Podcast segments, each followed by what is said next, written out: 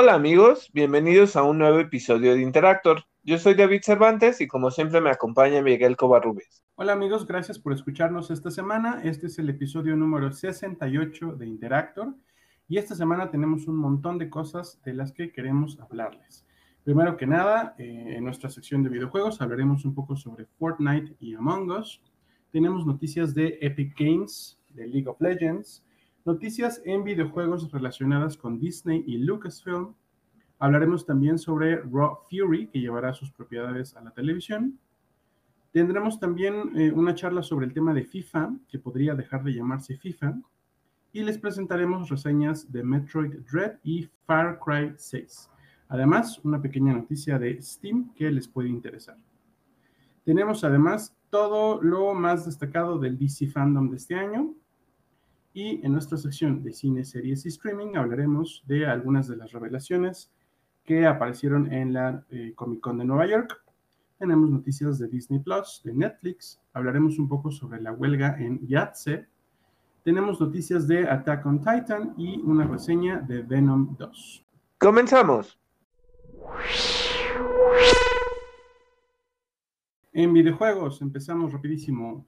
Eh, fíjense que eh, hace poquito Fortnite estuvo un poco en llamas porque habían sacado, se los comentamos, un modo de juego, eh, pues que es básicamente un rip-off, una copia de Among Us. Recientemente anunciaron que probablemente harán un crossover, una colaboración oficial, y lo que ha fallado Epic Games en hacer es pues sacar algún tipo de disculpa pública. Realmente no han hecho un reconocimiento público de que pues básicamente lo que hicieron fue un robo de propiedad, pero parece que ya limaron las perezas entre las compañías y que probablemente en el futuro veamos ahora sí un cover o un crossover, perdón, oficial. De hecho, lo que dijeron es que, o sea, no como tal reconocieron que, que se fusilaron esto con el modo impostores, pero sí dijeron que está muy, muy inspirado en Among Us. Entonces, pues llamémosle, es una especie de disculpa, pero en realidad pues no lo, no lo hicieron como tal. Y Miguel tiene razón en eso, ¿no? O sea, falta que ya lo hagan público, aunque se entiende que pues ya lo, lo discutieron. Seguramente, y ya con eso, pues, ¿qué, falta les puede hacer, no? Eh, otra cosa, Epic Games, hablando de Epic Games, fíjense que Google le va a entrar al tema de las demandas con Epic Games, así como pasó con Apple. Eh, lo que va a hacer Google es demandar a Epic por las compras hechas a través de versiones de Fortnite que fueran descargadas desde la Play Store. Es básicamente el mismo tema que, con Apple. Eh, recuerden que la batalla de Apple y Epic Games es justamente porque Epic reclama el derecho de poder tener sus propios links de pago y sus propios links de transacciones dentro de la aplicación para así poder eh, pues vadear el 30% que se lleva Apple. Bueno, en este caso es Google la que quiere pues su tajada, ¿no? La que quiere que las transacciones que se hagan por medio de Fortnite para dispositivos de Google o dispositivos Android, pues también, también le entren, ¿no? Ya veremos qué, eh, pues qué viene para Epic Games, no, no en, una de esas incluso pues llegan a bajar también las versiones eh, de Fortnite para Android, ¿no? Y yo creo que sería pues no sé si devastador, pero no, no, no sé si es un juego que se pudiera mm, sustentar solamente en consolas. ¿Cómo ves, David? Pues mira, eh, estamos hablando, yo creo que sí es un poco grave, ¿no? Porque pensar en cuánto, o sea, el 30% de lo que le pide eh, justo Apple, ¿no? Y ahora, pues ellos también. Entonces, esto significa que es, pues, reducir eh, las ganancias que están teniendo dentro de este modo freemium, llamémosle, ¿no? Entonces, eh, el asunto es que con los juegos free to play eh, tienes acceso, y además es cross consola, y tienes muchísimo acceso a, a, una cantidad sin número de jugadores, ¿no? Entonces, eh, el hecho es que, pues, significaría que les quitan parte de esas ganancias y si no lo hacen, o sea, si de verdad no aceptan, estarían perdiendo un buen, porque yo sí siento que este tipo de juegos lo que permitieron es acceso a esto sin que tengas una consola precisamente. Y el, eh, si no me equivoco, fue de Intelligence Unit, hizo un reporte sobre el consumo de videojuegos en México. por ejemplo, nada más voy a hablar de nuestro país, pero creo que el 80% de los jugadores en México proviene de, este, de dispositivos móviles. Entonces es una cantidad gigantesca. Entre eso, también, o sea, pues pensar que, si no me equivoco, creo que es como el 30 o el veintitantos por ciento es de consolas. Entonces, y, y, por ejemplo, PC es un 6%. Obviamente, aunque veamos que estos porcentajes sean menores, pues eh, las ganancias que dejan son muy, muy grandes, eh, que no tienen nada que ver con ese, ese número, ¿no? Entonces, em, yo creo que sí es preocupante porque imagínate que es un modelo de negocio que está centrado en que abriste un juego, una experiencia de juego a dispositivos que no es solo está limitada a consolas, y entonces si no les das el dinero, se te van a ir esos jugadores. O sea, creo que eh, si hay un riesgo y si se niegan, pues, o sea, básicamente, ¿cómo te lo pongo? E, es un, está condicionado, ¿no? Entonces, veamos qué hace Epic, pero si se niega, e incluso te diría yo que hay más usuarios de Android, ahí sí estarían perdiendo mucho. Es, algo que tienen que contemplar. Y además, ¿sabes? Me suena como a un tema un poco tramposo, porque justamente eh, ustedes podrían pensar, bueno, Epic puede acudir a las cortes y reclamar lo mismo que pasó con Apple, sí, pero la resolución de la corte en el caso de Apple se va a llevar hasta cinco años. Y son los cinco años en los que Apple ya dijo, Fortnite se sale del App Store. Entonces, es un poco jugarle chueco y es un poco aprovecharse de, de estos, pues no son vacíos, pero pues el tiempo que toma un, proceso de estos es suficiente para que una empresa como Apple o en este caso como Google, pues básicamente tengan eh, como rehén a Epic Games, ¿no? Y no quiero decir que pobrecita Epic Games, a fin de cuentas son compañías multimillonarias, pero eh, pues es como una treta, es como una treta legal. Eh, yo creo que no le van a dejar, no le van a dejar ninguna opción a Epic. No, yo creo que no. O sea, a huevo tiene que hacerlo porque si no va a perder, te digo, va a perder mucho. Y como dices, tiempo también. O sea, entonces, no, no le conviene decir que no, pero pues ni modo, ¿no? O sea, ni modo por ellos, porque van a tener que dar una tajada de esas ganancias. Una última cosa, ¿cuál es el verdadero problema con esto? Bueno, pues que, gracias a, a, pleitos de dinero entre compañías multimillonarias, los jugadores se van a ver afectados, ¿no? Si, si ahorita los de Apple ya de plano se la pelaron, pues no voy a ser que sigan los de Android. Claro, sí, tienes mucha razón con eso. Oye, y hablando de Fortnite, ¿qué otra cosa llega para los jugadores? Eh, pues mira, para los fans de The Walking Dead, lo que llega es un skin temático eh, de Rick, eh, pues del personaje principal de cuando menos la primera temporada, bueno, de, varias, ¿no? Es que no soy fan, pero tú eres más fan, cuéntanos. este, bueno, sí, Rick Grimes va a llegar, este, se parece bastante al, actor.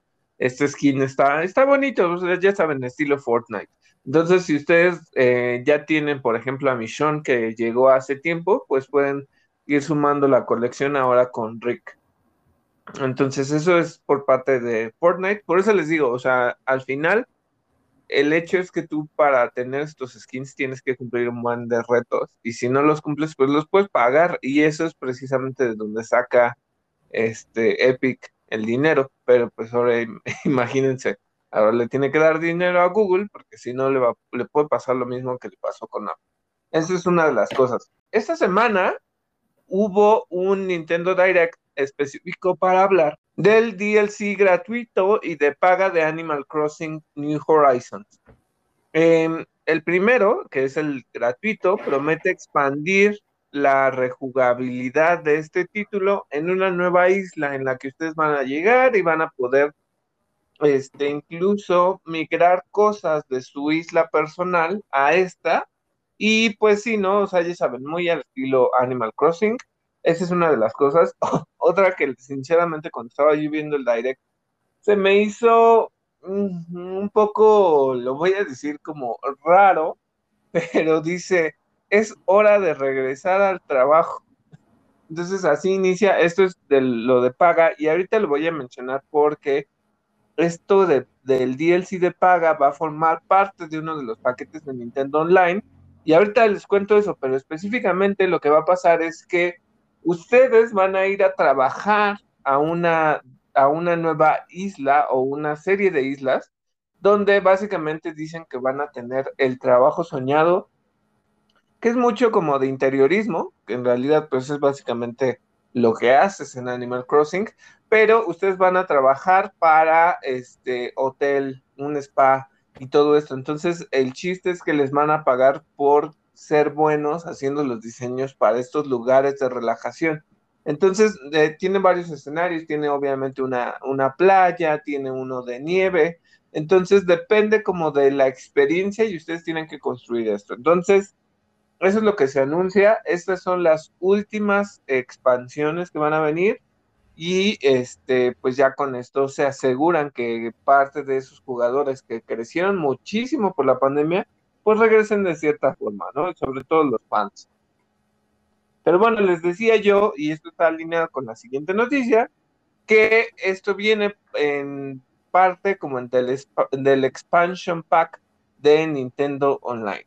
Y aquí prepárense porque sí, varios de los fans y de los jugadores de Nintendo, pues sí pusieron un grito porque los precios están bastante altos, o sea, sí es como para considerarlos.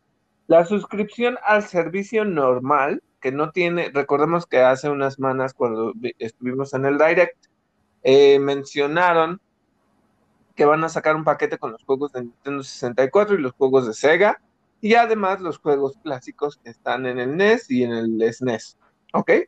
Entonces, esa es una de las cosas, pero si ustedes quieren solo tener acceso al sistema en línea para jugar cualquiera de sus títulos y hacerlo en multijugador y todo esto, tienen que pagar un total de $19.99, o sea, hace 20 dólares al año o 4 dólares mensuales. Ese, pues, digamos que era como el promedio, no está tan grave, pero bueno, o sea, pues, considerando cada quien lo que gaste en esto.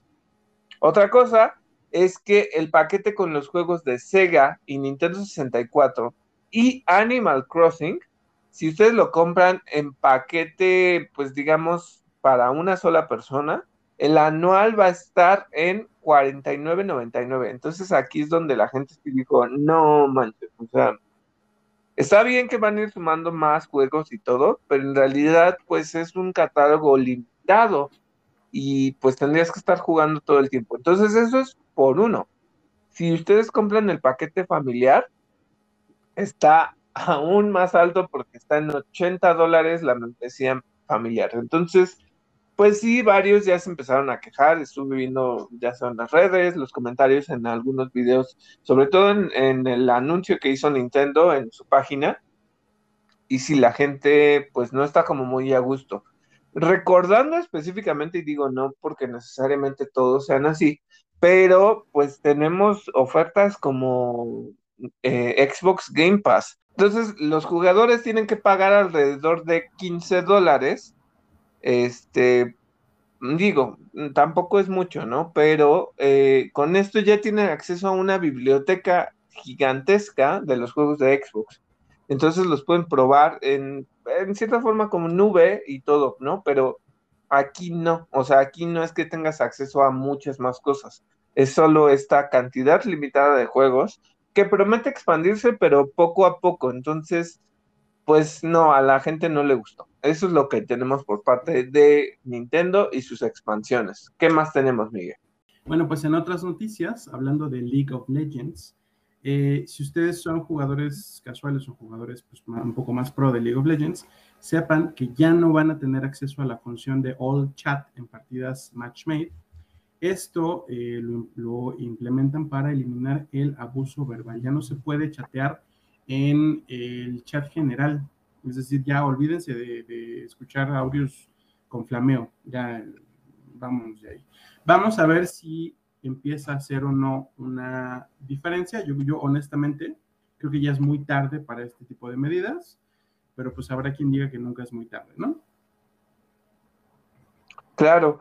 Eh, te, iba a decir algo, es que por una parte este tipo de juegos, em, creo que también es un MOBA, ¿no? Como lo es este Pokémon Unite, ¿no? Aquí, y me voy a ver un poco, eh, pues sí, eh, ignorante en ese sentido porque nunca he jugado League of Legends, o sea, entiendo la magnitud de, de este juego, pero nunca lo he jugado, entonces no sé específicamente cómo lo hacías. Por ejemplo, cuando yo les digo de Pokémon Unite, es un tanto frustrante porque pues a través de Nintendo Switch pues no, no, no puedes comunicarte básicamente con nadie o, por lo menos no he sabido yo utilizar el micrófono como para hacer esto.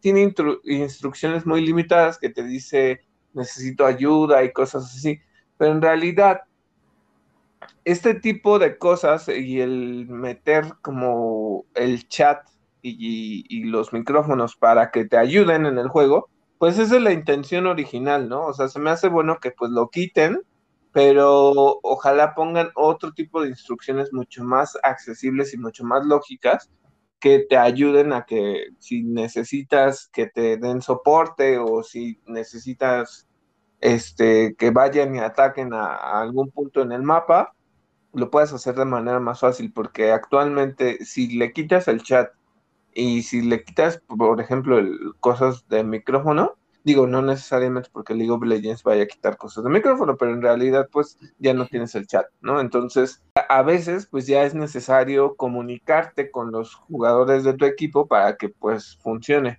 Pero entiendo completamente esto, ¿eh? Pues te digo, vamos a ver si verdaderamente es una diferencia. Ya, ya estaremos viendo qué, qué opina la comunidad. La, otra noticia, una pequeña noticia, es que en menos de 24 horas, en menos de un día, el sistema antitrampas Ricochet de, eh, bueno, Ricochet del juego Call of Duty fue hackeado. O sea, olvídense de esta medida porque no les tomó ni un día hackearlo. ¿Cómo ves, David? No, pues es que, eh, sinceramente, y eso fue para Warzone. Los hackers en Warzone están así terribles, o sea, la experiencia de juego ya casi no está divertida porque se meten mucho y pusieron esto para quitarlos y resulta que son tan inteligentes los hackers que ya, ya lo votaron, ¿no? Entonces, pues una lástima porque están haciendo el esfuerzo para que no haga, para que no haya este tipo de situaciones y pues se lo saltan, ¿no? Eso es, es lo malo. Bueno, pasando a otra noticia, y esto es importante, sobre todo para los fans de los juegos de fútbol. Em, recordemos que hace tiempo, pues sí, lo que hizo Pro Evolution Soccer fue además de cambiar de nombre, dejar de ser Pro Evolution Soccer y convertirse en eFootball. Por cierto, que ya les hablamos hace unos episodios de que, pues, el lanzamiento estuvo medio atropellado porque hay muchos bugs muy, muy graciosos, por cierto y algunos un tanto eh, creepy, pero bueno, el asunto es... Hay otros desarrolladores que también se están subiendo a esta parte del free play, del crossplay, de eh, que sean los multijugadores en línea, ¿no? Justo porque esto pues les genera ganancias por los skins, por compras que sean más internas, ¿no? Entonces, eh, no es algo que solamente Konami esté haciendo con Pro Evolution Soccer ustedes sabrán que obviamente FIFA es el más reconocido de los juegos de fútbol a nivel global, pero el hecho de que sea una marca tan grande y que precisamente la FIFA eh, pues esté prestando los derechos del nombre, eh, esto le está trayendo problemas a EA. ¿Por qué? Porque básicamente están considerando cambiarle el nombre a este título que es el más conocido, porque eh, la FIFA, y ahí sí puedo decir que se ve medio abusivo, porque está requiriendo o quiere cobrarles más bien un billón de dólares cada cuatro años por el uso del nombre y todos los derechos que esto lleva. Entonces, pues es un buen de dinero, muchísimo dinero, pensando sobre todo porque un billón es, o sea, un billón de dólares en Estados Unidos pero para otros es como un trillón de, bueno, para México es como un trillón de pesos, ¿no, Miguel? Algo así. Siempre este, es un tanto confuso el, cambio de moneda, pero pues nada más para que dimensionen la cantidad de dinero. Entonces, pues no, a EA no se le hace justo. Recuerden que hay otra vez esta, esta mm, problemática en el que también los jugadores pues ya saben que, que EA pues en realidad no está innovando ya tanto con FIFA, te entregan las mismas selecciones de jugadores, pueden haber algunos que otros movimientos de que si algún jugador ya no es de ese equipo y ahora está en tal, por ejemplo Messi, ¿no? Entonces son este tipo de cosas en las que el juego no está cambiando ya, o sea, es comprarte lo mismo año con año. Y entonces que además de esto la FIFA ya no te apoye y te quiera cobrar más dinero, pues sí. Eh, yo creo que es buen momento para que también EA considere entrarle al free to play, precisamente porque pues ya, o sea, por lo que cobre es por algunos cambios y algunas elecciones específicas pero ya cobrarle a la gente por un juego completo cada año que no está cambiando y que además te van a cobrar tanto por eso, creo que ya es tiempo para que hagan este salto al free to play y además este multijugador en línea y que así cobren por otra cosa, pero que no sea específicamente por eso y además que se libren de el bonito cobro que les está haciendo la FIFA pero está, está fuerte porque, pues, imagínense, dejaría de llamarse FIFA y pues toda la gente lo conoce así. Supongo que van a depender mucho de, la movida mercadológica, ¿no? Sí, yo creo que va a tener, tendría algún efecto que se dejen de llamar FIFA, pero yo creo que sí la pueden salvar. Oigan, y en otras noticias, fíjense que Disney y Lucasfilm parece ser que van a anunciar un nuevo videojuego de Star Wars en diciembre. Estas son buenas noticias, si a ustedes les gustan eh, los títulos de esta franquicia. Creo que eh, pues se acaba un poco la, pues ya no hay sequía porque ya hay varios juegos de Star Wars, pero no, todavía no como antes. Eh, ahí va la cosa. Vamos a ver qué sale en esta ocasión. A mí me encantaría ahora sí, además del anuncio de Knights of the Old Republic y todo eso, me encantaría ahora sí ya un juego de mundo abierto de Star Wars de un jugador, o sea, ni siquiera pido algo en línea, ¿no? Creo que en línea ya está, por ejemplo, The Old Republic, que sigue, sigue, sigue eh, funcionando. Me gustaría mucho algo estilo Skyrim, pero de Star Wars. a, ti qué te gustaría ver, David? Me gustaría, sí, mundo abierto, pero estilo, o sea, que sea de combate, este, sí, o sea, algo más orientado hacia la acción, em, con Jedi, por supuesto. este, pero sí, sí, sí, sí, porque, mm, eh, por ejemplo, o sea, no, no que yo le haga el feo a Knights, eh, que diga Knights of the Old Republic, no, no, no, eh, Jedi Fallen Order. Por cierto, que pues este me gustaría que ya hagan la secuela, ¿no? Que por lo menos ya la anuncie. No sé si sea este el anuncio que vayan a hacer en diciembre, no lo sabemos, pero este sí me gustaría algo más libre, pero que sea divertido, ¿no? E incluso que exploras diferentes templos Jedi o no sé, algo así. O algo divertido. O sea, bueno, para mí creo que tendría que ir algo por ahí. Ya veremos, ya veremos qué, es lo que anuncian. Sí es probable que sea la secuela, tienes toda la razón. Pero ojalá que sea algo nuevo y algo, algo entretenido. Otra noticia es eh, que la publicista Raw Fury anunció recientemente un tratado con la productora DJ2 Entertainment para adaptar su catálogo a cine, su catálogo de videojuegos. Eh, estas franquicias se van para cine y televisión y las primeras tres que ya están confirmadas son Sable, Nightcall y Mosaic. Eh, son las primeras tres que se adaptarán a cine y televisión. Y nuestra otra noticia de este pequeño segmento es que eh, esto está fuerte. Steam banea o, o ya baneó incluso los juegos eh, que contienen criptomonedas o NFTs, es decir, los non-fungible tokens.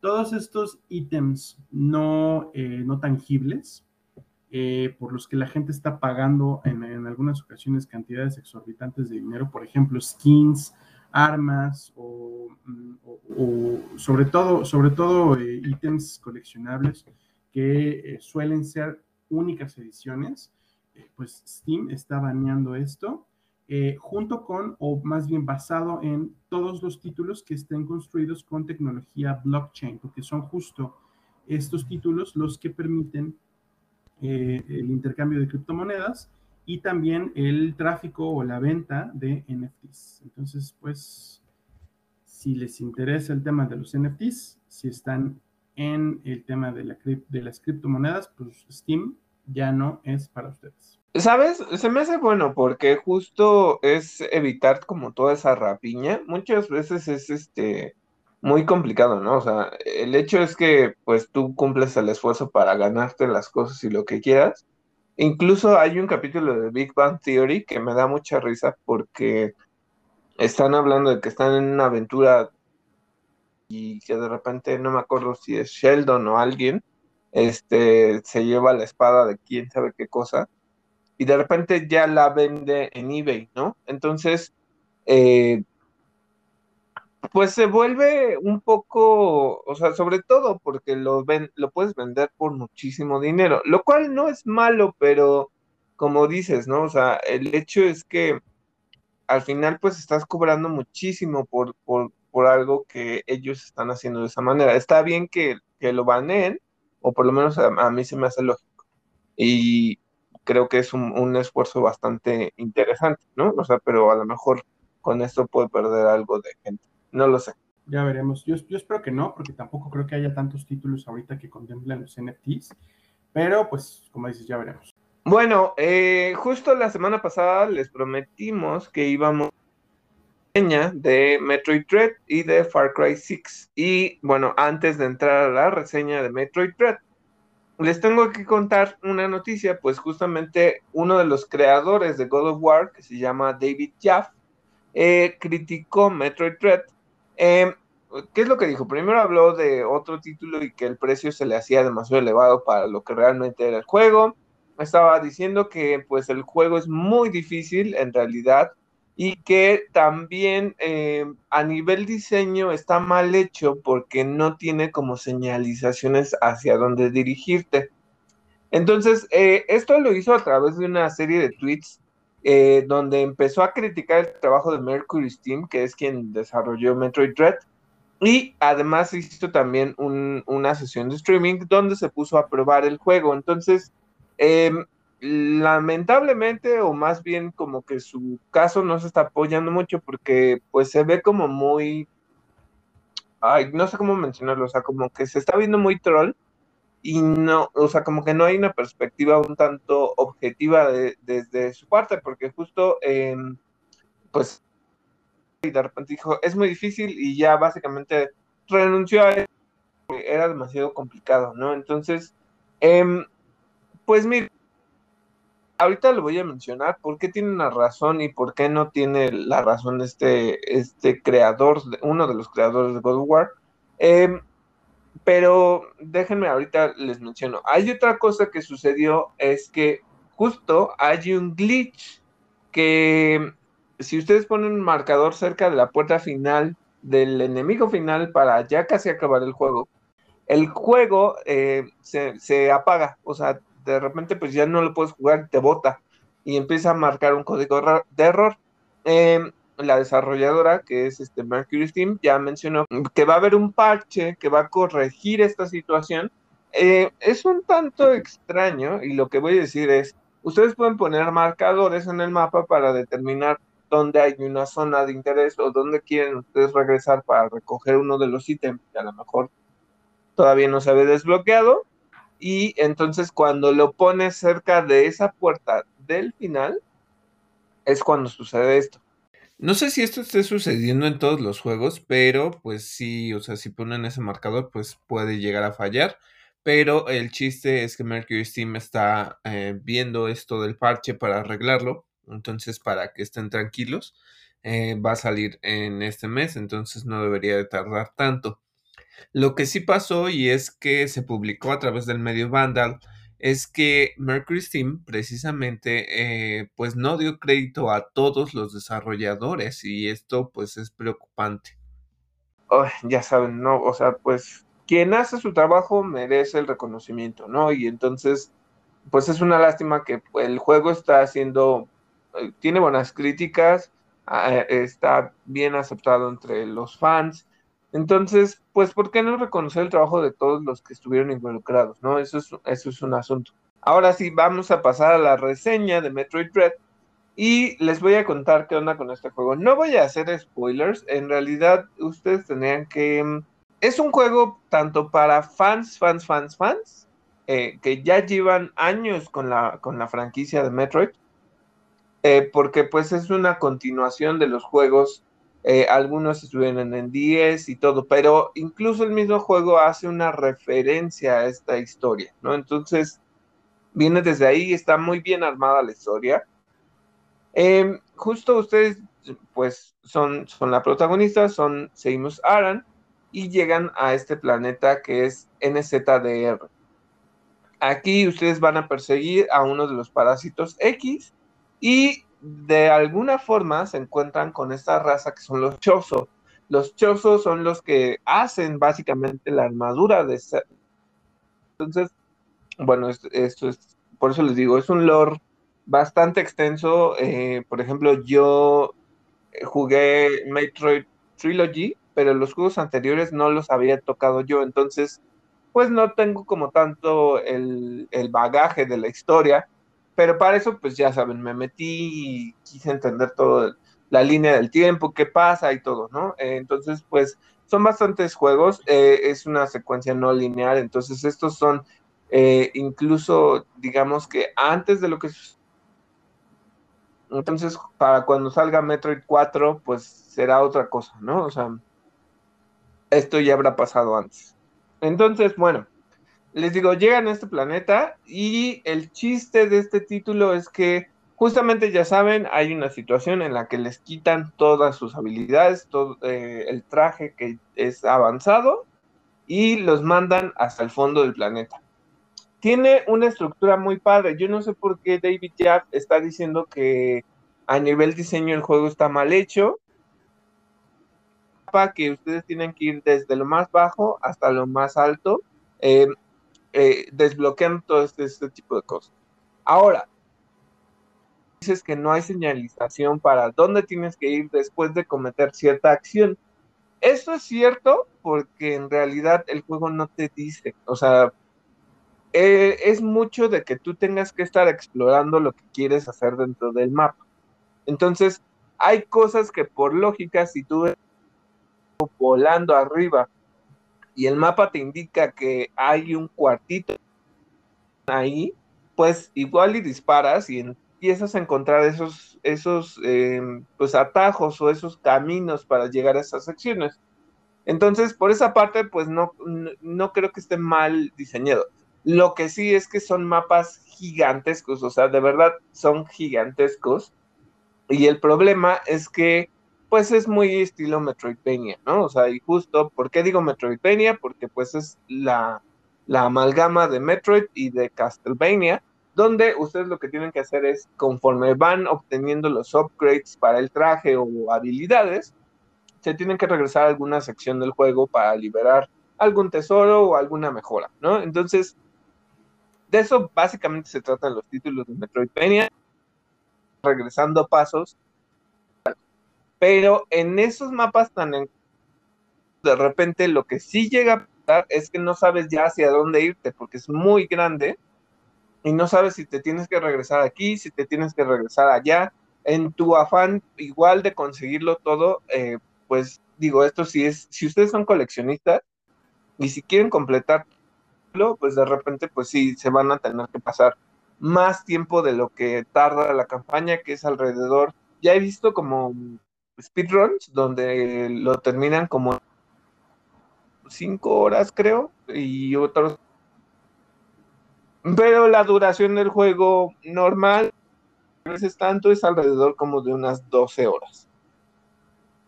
Si ustedes la quieren invertir más y son torpes como yo con, con los controles, pues van a tardar mucho más. O sea, porque, pues sí, o sea, te pueden matar mil veces. Ahora, lo que otra vez viene a decir David Jaff es que es un juego muy difícil. Sí, debo decir que no es sencillo. O sea, mm, em, incluso ya hasta me duelen los dedos porque algunas cosas de verdad em, son complicadas de pasar. Tienes que tener paciencia. Los jefes tienen sus trucos y tienes que entender específicamente qué es lo que tienen que hacer. Y sí debo decir que el juego es castigador en cierto, cierto sentido. Eh, incluso me recuerda los juegos de ¿Por qué? Porque el punto de guardado tienes que repetir otra vez, eh, aunque sea un recorrido como de 10 segundos o de un minuto, tienes que aventarte otra vez eso. Este, cada que te mata el jefe, tienes que volverlo a hacer. Eh, tienes que, aunque puedes saltar las escenas, pues es, es una dinámica que ya cansada y que algunos juegos ya deberían de eliminar. Es, ya, ya viste la escena una vez, ya no la tengo por qué ver otras que me tarde venciendo al, jefe, ¿no? Entonces, es sobre todo porque tienen diferentes etapas. Tienen eh, cada jefe como una o dos o tres etapas a lo mucho. Y si comet, es, es un juego que te requiere cierta precisión. Y si no la tienes, entonces tienes que volverlo a hacer una y otra y otra vez. Entonces, es bastante castigador en esto y eso se puede volver frustrante. Em, por eso les digo, yo, o sea, yo con el juego de repente es así como de, ya me cansé, pero nomás porque quiero completarlo y no rendirme. Pero de repente es muy, muy frustrante. Em, entonces, esta es una recomendación para quienes lo quieran probar. Si no tienen esa paciencia y si em, el juego nada más tiene una dificultad, si ustedes terminan todo el juego, le pueden sumar una nueva dificultad que es básicamente que te maten, o, sea, como un one hit kill, y ya, con eso, ¿no? O sea, pero eso es un reto adicional, pero si no, no, está, no es tan accesible, o sea, tiene una sola dificultad y ustedes se enfrentan a lo mismo que todos los jugadores se van a enfrentar. Entonces, en cierta manera es un juego justo, pero también es un juego muy castigador. Ahora, una de las dinámicas más grandes que tiene el juego es los emis, estos robots que tienen diferentes colores. El que más se ha presentado en los trailers ha sido el Emi blanco, pero hay un Emi amarillo, hay un Emi azul y hay un Emi morado, y etcétera, ¿no? O sea, hay, hay de diferentes colores. Esta es una dinámica que se siente muy Nemesis o Nemesis de Resident Evil, porque básicamente tienes un enemigo que te persigue a lo largo de los niveles. Entonces es una amenaza bastante eh, fuerte, eh, es igual frustrante porque tienes que encontrar el modo de que no te detecte, de correr exactamente al ritmo adecuado porque si no te pueden matar. Em, entender específicamente porque les digo, tiene, tienes una oportunidad como de hacer contraataque, pero es muy, muy preciso. Entonces, si ustedes no aprietan el botón en el momento adecuado, los mata.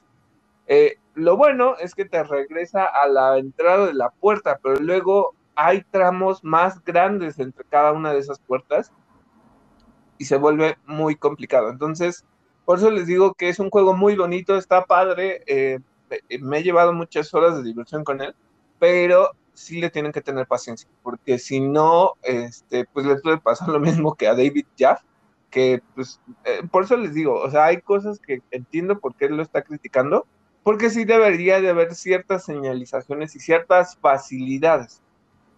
Pero si el juego no está hecho así, simplemente no es para todo el para todo tipo de público, es para la gente que le gusta este tipo de juegos como es Metroid.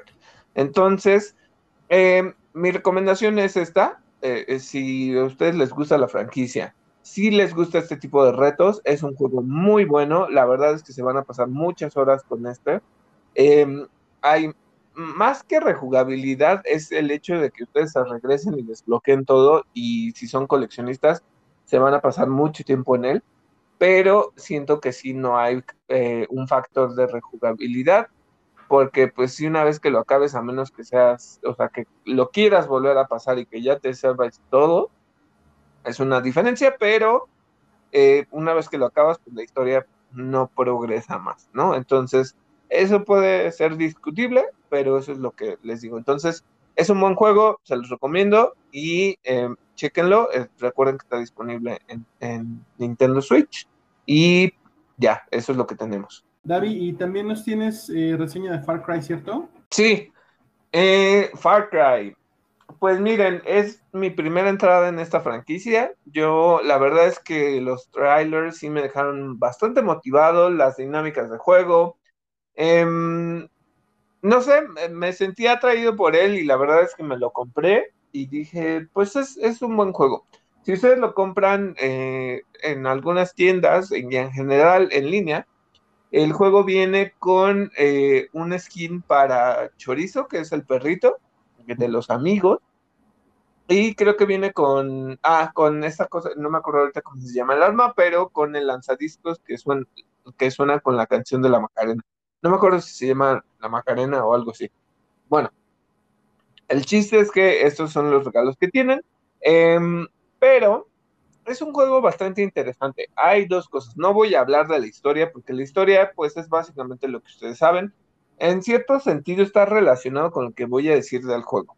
Pero bueno, esta es una isla ficticia que en teoría se entiende que es inspirada o que está como muy em, similar a lo que es Cuba. ¿Por qué? Porque pues viven en un eh, bajo un régimen en, esto, em, como que la tecnología, eh, el ambiente, eh, incluso los recursos y todo, no están muy actualizados y se siente como que se queda, no estancado, sino como que es una pieza de algún periodo, pero es precisamente porque tienen como este bloqueo hacia otras naciones. Entonces, básicamente el juego es Cuba. E, es, como lo puedo explicar. Es, muy latino, pero eh, ya saben, ¿no? Bueno, pues tienes a Antón Castillo, que es el presidente, y es esta amenaza, ¿no? El hecho de que lo tienes que derrotar. Eh, hay unas razones por las cuales tú que eres Dani Rojas, ah, eh, justo ya saben que pues últimamente Ubisoft está incluyendo esta parte donde puede ser hombre o mujer dependiendo de la selección que ustedes quieran hacer. Entonces tienen a un Dani Rojas, hombre o mujer. Creo que el canon es este Dani mujer. Entonces, em, tiene como un pasado en el que se instruyó para ser este militar, por algunas razones está muy decepcionado, quiere huir a casualmente Estados Unidos y cuando empieza a huir, pues los planes se frustran, empieza a ver como todas estas redadas, los empiezan a perseguir y el chiste es que ustedes derroquen eh, este régimen de Antón Castillo. Hay dos cosas que a mí me molestaron del juego, pero no son demasiado graves. Intenté con las dos, ¿eh? o sea, para que sepan. En general, ya saben que a veces de repente pongo el, doblaje en español, a veces lo pongo en inglés. Em, pero bueno, en este lo probé con los dos. ¿Por qué lo probé con los dos? Porque es un pocheo, o sea, pocheo así gigante. De repente eh, es algo que no entiendo por qué si Ubisoft ya tiene como todas estas cosas donde van y hacen un scouting para entender los territorios a los que van, por ejemplo, como con el de Assassin's Creed Valhalla, em, pues hasta se van a, Finlandia, se van a toda esa parte de Noruega para entender el contexto y lo meten dentro de los datos del juego. Pero aquí de repente se siente muy raro porque todo está doblado en, bueno, no, si, acceden al doblaje en español, pues es ese, ¿no? Pero eh, me refiero a que la actuación original donde tienes a, Giancarlo Esposito y tienes a quien hace la voz de Dani, la verdad es que les voy a mentir si, les digo quién es porque no, no lo sé, ¿no? O sea, el único que reconozco es a Giancarlo. Que en teoría habla en español, y nadie habla español, o sea, hablan español a media, o sea, como que, sí, amigo, y todas estas cosas, ¿no? Entonces es como muy cagado porque tú oyes ese pocheo cuando los estás escuchando en, o pocheo reverso, ¿no? Porque ellos están metiendo palabras en español cuando están hablando en inglés. Pero, y aquí sí, perdónenme, lo voy a criticar, no es mi intención la voz de Dani en femenino no es tan mala, pero la voz de Dani en, el doblaje latino, no me acuerdo cómo se llama este actor. No sé qué acento quiere hacer el, este señor, porque de repente se oye tan, tan, tan, tan falso eh, su actuación, o sea, no me, no me gustó, o sea, fue así como de, quería yo escuchar otra cosa y de repente no me gusta, o sea, se siente como, ¿sabes? Eh, ¿Sabes qué es lo peor? Que se siente como si eh, precisamente el elenco de Estados Unidos estuviera tratando de hablar español. O sea, se siente raro, no, no, no se siente articulado, no se siente natural y no me gustó, o sea, porque yo vi como los adelantos de conoce el elenco en México y todo esto, em, y no, no, no, no, no me gustó, o sea, de verdad no me gustó, entonces me regresé al, al pocheo inverso porque de plano no. Y otra cosa que me sacaba como mucho del, pues sí, como del ambiente del juego es que eh, ponen a la voz de Freezer a hacer este, la voz de Antón Castillo. Entonces esto como que en mi cabeza yo estaba pensando, ¿y por qué estoy escuchando a Freezer?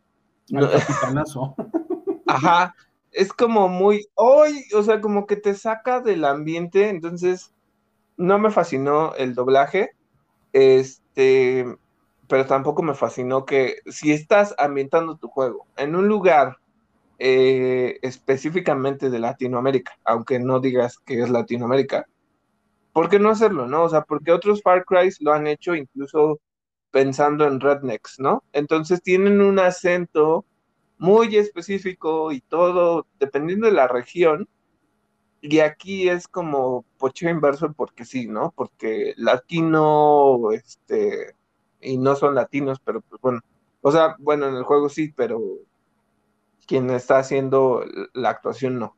Entonces, bueno, ya, me enfrasqué demasiado en esto, pero regresando, el juego es muy divertido, es este, a veces tiene como diferentes dinámicas, eh, se pueden subir a diferentes vehículos, el chiste es ir desbloqueando todo este mapa que está gigantesco de Yara, que es, pues, lo voy a llamar como un archipiélago, es un conjunto de varias islas, en, en cada una de ellas tienes diferentes misiones, vas desbloqueando cosas, tienes un buen de misiones, o sea, la verdad es que es este tipo de juegos muy a lo Ubisoft, que eh, si ustedes pagaron por un juego, eh, no les va a durar 12 horas, les va a durar 60 o 100, porque son muy extensas.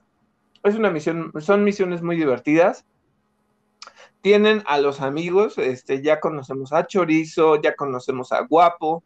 Eh, guapo, la verdad, yo, o sea, empiezas con Guapo, conforme vas avanzando en la historia, pues te van liberando los demás amigos. Hay un gallo, hay una pantera y hay un perro. Entonces, eh, depende, ¿no? O sea, depende de, lo que ustedes, cada uno tiene habilidades diferentes. Por ejemplo, Chorizo, pues eh, los distrae a los guardias porque pues es como cute. Eh, y miren, hablando de pochar y estoy pochando, ¿no? Es, es lindo el perrito. Entonces, este, cada una de las cosas es diferente eh, tienen armas, las pueden ir avanzando, se las van como historia y es bastante interesante el juego, o sea, muy divertido. Eh, tiene un modo multijugador en el que ustedes pueden compartir en línea con otra persona, con un amigo, por ejemplo, y pueden ir avanzando en la historia. El problema, y esto es algo que no ha metido eh, Ubisoft, es que si, por ejemplo, digamos, ¿no? En el hipotético, yo me meto a jugar Far Cry y en mi historia invito a Miguel, eh, mi juego progresa y Miguel solo se queda con el avance de, nivel y todas las mejoras que pueda obtener pero en su juego él tiene que volver a repetir las mismas misiones. Entonces eso no está como muy inteligente y eso puede ser un tanto frustrante. Pero les digo, el juego es bastante interesante. Se van a llevar horas muy extenso. Eh, hubo una cosa que me llama la atención. Me dio risa porque es muy contextual. En Latinoamérica, o por lo menos yo lo reconozco como parte de México, no es algo bonito, pero lo reconozco como que ha, formado parte de la cultura mexicana, es la pelea de gallo aquí hay algo que incluso PETA ya se metió a, reclamarle a Ubisoft que por qué están metiendo esto, ¿no? Porque hay un minijuego donde justo lo pones a pelear a los gallos estilo, pues sí, como Street Fighter. Eh, está cagado porque pues, o sea, están así los gallos y hasta tienen skins diferentes y todo, ¿no? Entonces, em, pues contextualmente yo sé que es una situación de, crueldad animal, no diciendo que sea algo que se tiene que preservar ni nada, al contrario, pues sí, generó cierto ruido porque dije, pues está feo, ¿no? Pensar en, en la y cómo maltratan a los animales solo por la diversión de otros. Pero voy a decir otra cosa. Es como muy típico que también ustedes lo pueden hacer dentro del juego, cazar animales, eh, como por ejemplo en Assassin's Creed lo pueden hacer. Y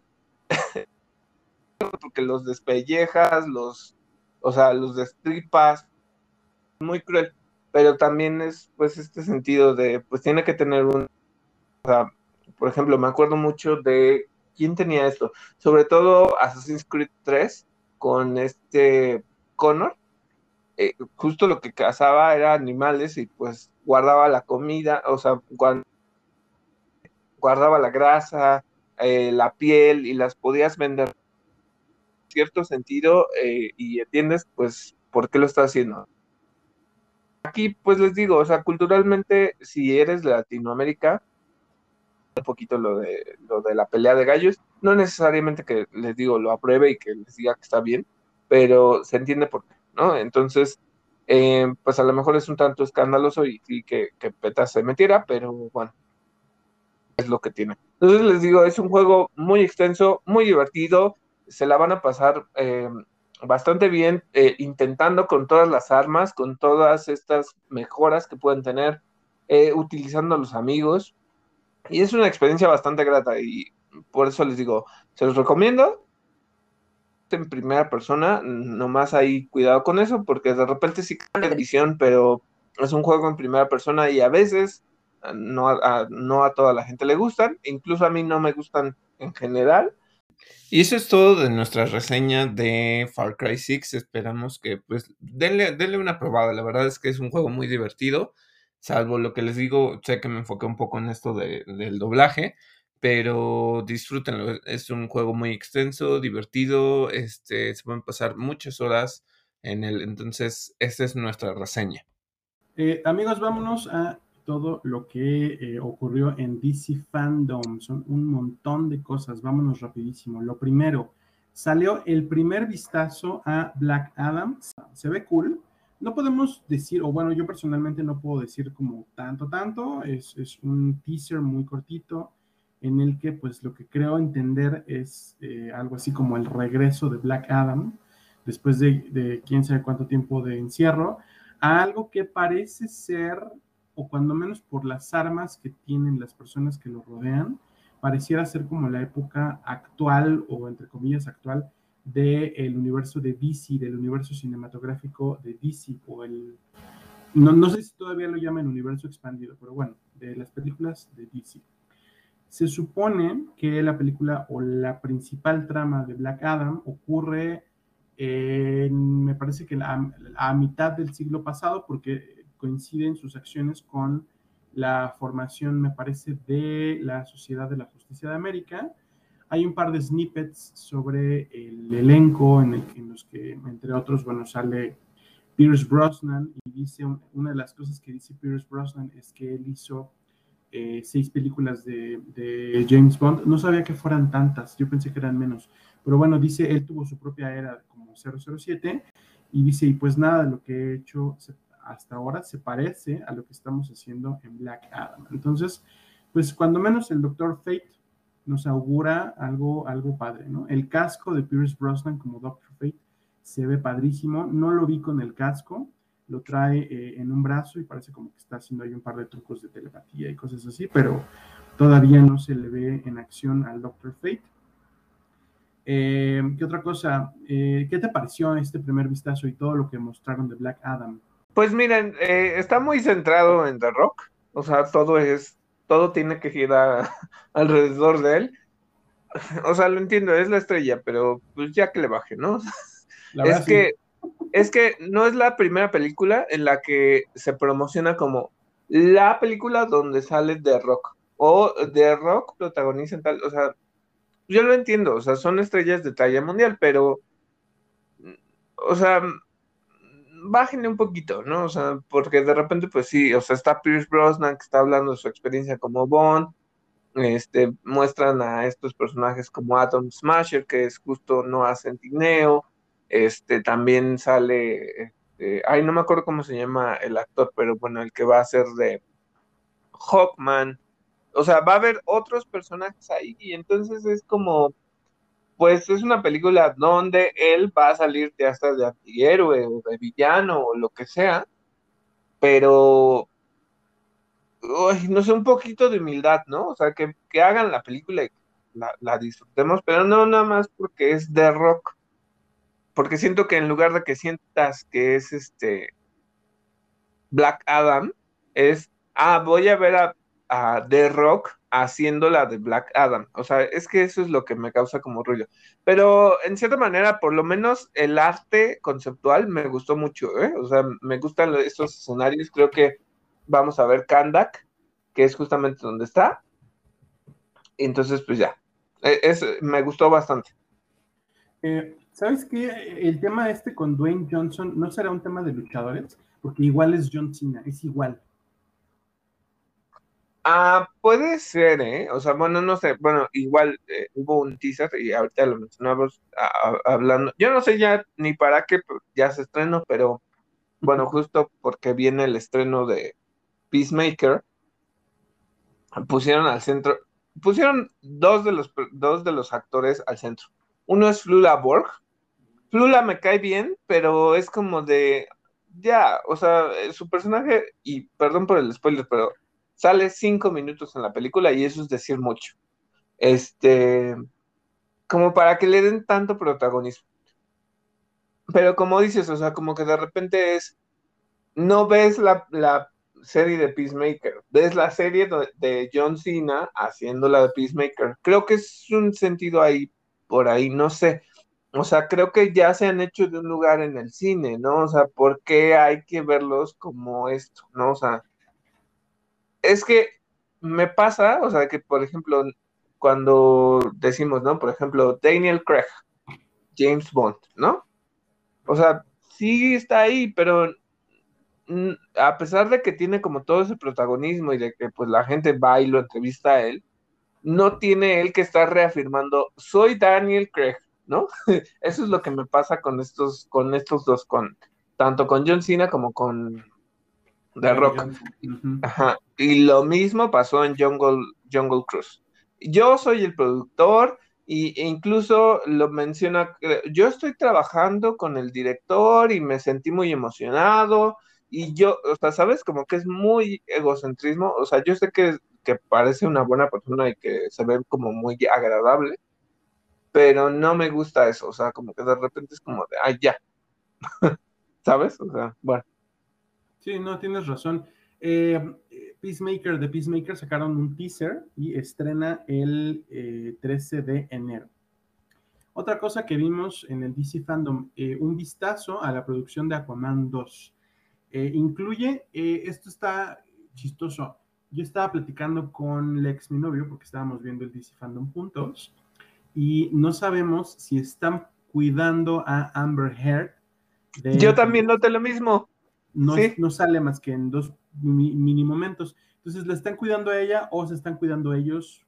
No sé. Yo digo que se están cuidando. Yo digo que se están cuidando. Porque sale como en una mini toma donde apenas si la ves haciendo algo, pero fue foco en Patrick Wilson, foco en Jason Momoa, foco en James Wan, pero no queremos ver a Amber Heard. O sea, sí, sí lo noté. Exactamente.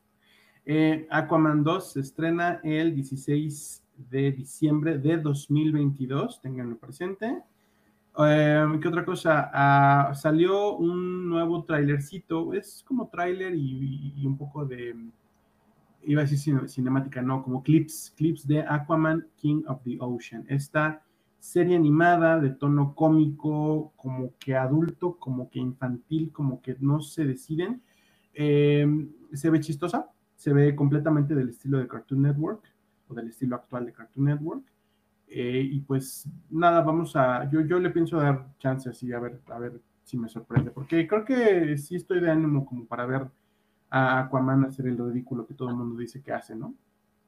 Eh, me, dio risa, la verdad es que presentaron un clip, incluso es un clip musical donde él está hablando de cómo habla con los peces. Eh, aquí hay un asunto, les estaba yo diciendo de Flula Borg. Flula es la voz de Aquaman en esta versión y yo no oí para nada su acento alemán que generalmente hace como de broma, o sea, no lo oí y me gustó cómo se oía. Entonces, bueno, o sea, pero sí, como dices, es una serie, una caricatura graciosa y, está interesante. O sea, está linda, pues. Sí, sí, está chistosita. Eh, ¿Qué otra cosa? Sacaron, y esto David y yo lo comentamos, em, el Flash de The CW tiene botas nuevas. Son doradas y están perrísimas. Y eso es todo. De eso, para eso sacaron a eh, Grand Ghosting. Grand para, decir que ya tiene botas nuevas y están chulas y doradas. Eh, sí, sí, sí. Yo, yo pensé que, eh, bueno, metieron incluso a esta Candice Patton, que pues en su papel de reportera, yo no sé por qué, bueno, o sea, Candice Patton me cae bien. O a veces, porque luego Iris es medio fastidiosa en la serie. Pero le dieron como el rol de dar como todas estas noticias, mientras que a Grand Ghosting pues sí fue así como de, no, y la evolución de mi traje, pero pues yo quería las botas doradas, porque en el cómic tiene botas doradas y yo así como de, neta. O sea, habiendo temas como el crossover que va a pasar en, en los primeros cinco episodios de tu serie, Em, de la nueva temporada y te pones a hablar de tus botas, o sea, no sé, o sea, se me hizo una tontería porque incluso en redes, este, tanto Yavicia como Candice Patton ya han hecho videos juntas, porque pues obviamente Batwoman va a estar ahí, pero pues fue así como de, ah, ok, chido por tus botas, gracias por el aviso. Em, estuvo muy tonto. Voy a, voy a decir algo en defensa de, de Grant Costin. Eh, ustedes saben que yo todavía juego de repente el DC Universe Online. Eh, mis botas favoritas son las de Supergirl y se las pongo a todos mis personajes. Entonces sí te entiendo, Grant Justin. Las botas son importantes para un personaje, completamente. Ok. Otra cosa del DC Fandom eh, está interesante, The Milestone Initiative. por medio de, bueno, autores que lanzan esta iniciativa por medio de la editorial Milestone, y pretenden impulsar a nuevos creadores principalmente de color, porque pues es justamente la editorial que tiene propiedades de DC, pero que se ha encargado un poco, así como Elseworlds hace sus eh, tierras alternas que son ah, contenidas, bueno, eh, Milestone hace, habla mucho, o más bien se encarga de muchos de los personajes de color o, de etnias eh, diferentes a la caucásica, en, en DC. Están intentando impulsar a estos nuevos creadores. No estoy seguro de si esto va a incluir, por ejemplo, personas LGBT, a personas em, de color, como se, le, se, les denomina en Estados Unidos. No me refiero a las personas eh, afrodescendientes solamente, sino a todas las personas que no son blancas. Me parece que, por cierto, me parece una denominación bastante mm, estúpida. Pero bueno, eh, existe esta nueva iniciativa. ¿Qué otra cosa? Eh, habrá una película animada con personajes justamente de Milestone Comics y más material en forma de series animadas. La película animada, si no me equivoco, va a ser de, eh, ¿cómo se llama? Static, Shock. ¿no? Exactamente, sí. Otra cosa, eh, Webtoon saca un sneak peek de Wayne Family. Parece que está haciendo todo un éxito. Eh, ya habíamos hablado de que se va a hacer una miniserie live action, porque este tono de webtoon de hacer las cosas como muy cute y como que muy witty, muy, muy como de un humor muy inteligente, pero sí que sigue siendo humorístico, pues le están dando duro eh, con, con este webtoon. Eh, la otra, una de las grandes, grandes que a mí me gustaron, eh, Suicide Squad Kills the Justice League sacó un tráiler cinemático largo, bastante largo, creo yo. Eh, a propósito de que el juego iba a estar en, de que este juego iba a estar en el evento, la cuenta de Twitter del juego publicó un número llamaran. Y en este número se encuentran un mensaje de Amanda Waller y una intervención de Harley Quinn. Eh, sí, estuvo bastante interesante. ¿eh? Bueno, a mí me gustó mucho lo que vi en este tráiler. Obviamente, pues entiendes que es Brainiac el que va a controlar a la Liga de la Justicia. Eh, vimos ya vistazo de otros de los miembros. Recordemos que aquí están en el universo de, de Arkham, de, bueno, de la trilogía de Arkham. Entonces, no hemos visto nada de Batman. En teoría, pues no tendría por qué, porque, o sea, bueno, hay dos cosas. En eh, Arkham Knight hay el final oficial donde Bruce explota la mansión Wayne y eh, con él pues muere todo el legado de Batman. Pero si ustedes completan todos los acertijos, eh, al final se libera una donde se entiende que pues Batman sigue vivo, ¿no? Entonces, em, no sé específicamente aquí porque no he visto, salvo que de repente ves a Harley, creo que es Harley conduciendo una especie de batimóvil. Em, no vi a Batman por ahí, pero vemos un poco a Wonder Woman, vemos un Green Lantern, que creo que es el de Jon Stewart, vemos a Flash y a Superman. Entonces eh, empiezan a hablar como de estas interacciones. Eh, entonces, pues ya incluso vemos a, Amanda Waller, que creo que es esta actriz que sale en, el de Jedi Fallen Order, la que hace de Sir Yunda. Como cara de ella, o no sé específicamente si está inspirada en ella, pero se parece mucho. Este, y pues sí, ¿no? O sea, es un poquito como la versión de la película de Suicide Squad, pero pues ya sabes, ¿no? O sea, a un King Shark que no da risa, este, vemos a Harley Quinn, vemos a eh, Captain Boomerang y vemos a Deadshot. Me dio risa, sí. Se ve padre Deadshot, perdóname. Sí, sí, sí. les voy a decir que la, las cinemáticas se ven hermosas, o sea, se ven fascinantes lo bien que está hecho este juego. Entonces, pues la verdad es que sí me hubiera gustado que hubieran mostrado un poco de gameplay para ver cómo interactúas con cada uno de los personajes, porque hasta el momento no lo han mostrado. Eh, no hay fecha de lanzamiento, solo dijeron que es para el 2022, entonces pues es uno de los que va a salir, pero la verdad es que sí me tiene muy emocionado, es algo que sí me gustaría probar. Este, y el número este que apareció en Twitter, eh, los usuarios, o sea, lo publicaron así y la gente empezó a subir los videos de, cómo, eh, pues marcabas, te daba tono y te contestaba Amanda Waller, diciendo como que tienes que cumplir transmisión y no sé qué tanto. De repente en la transmisión se mete Harley Quinn.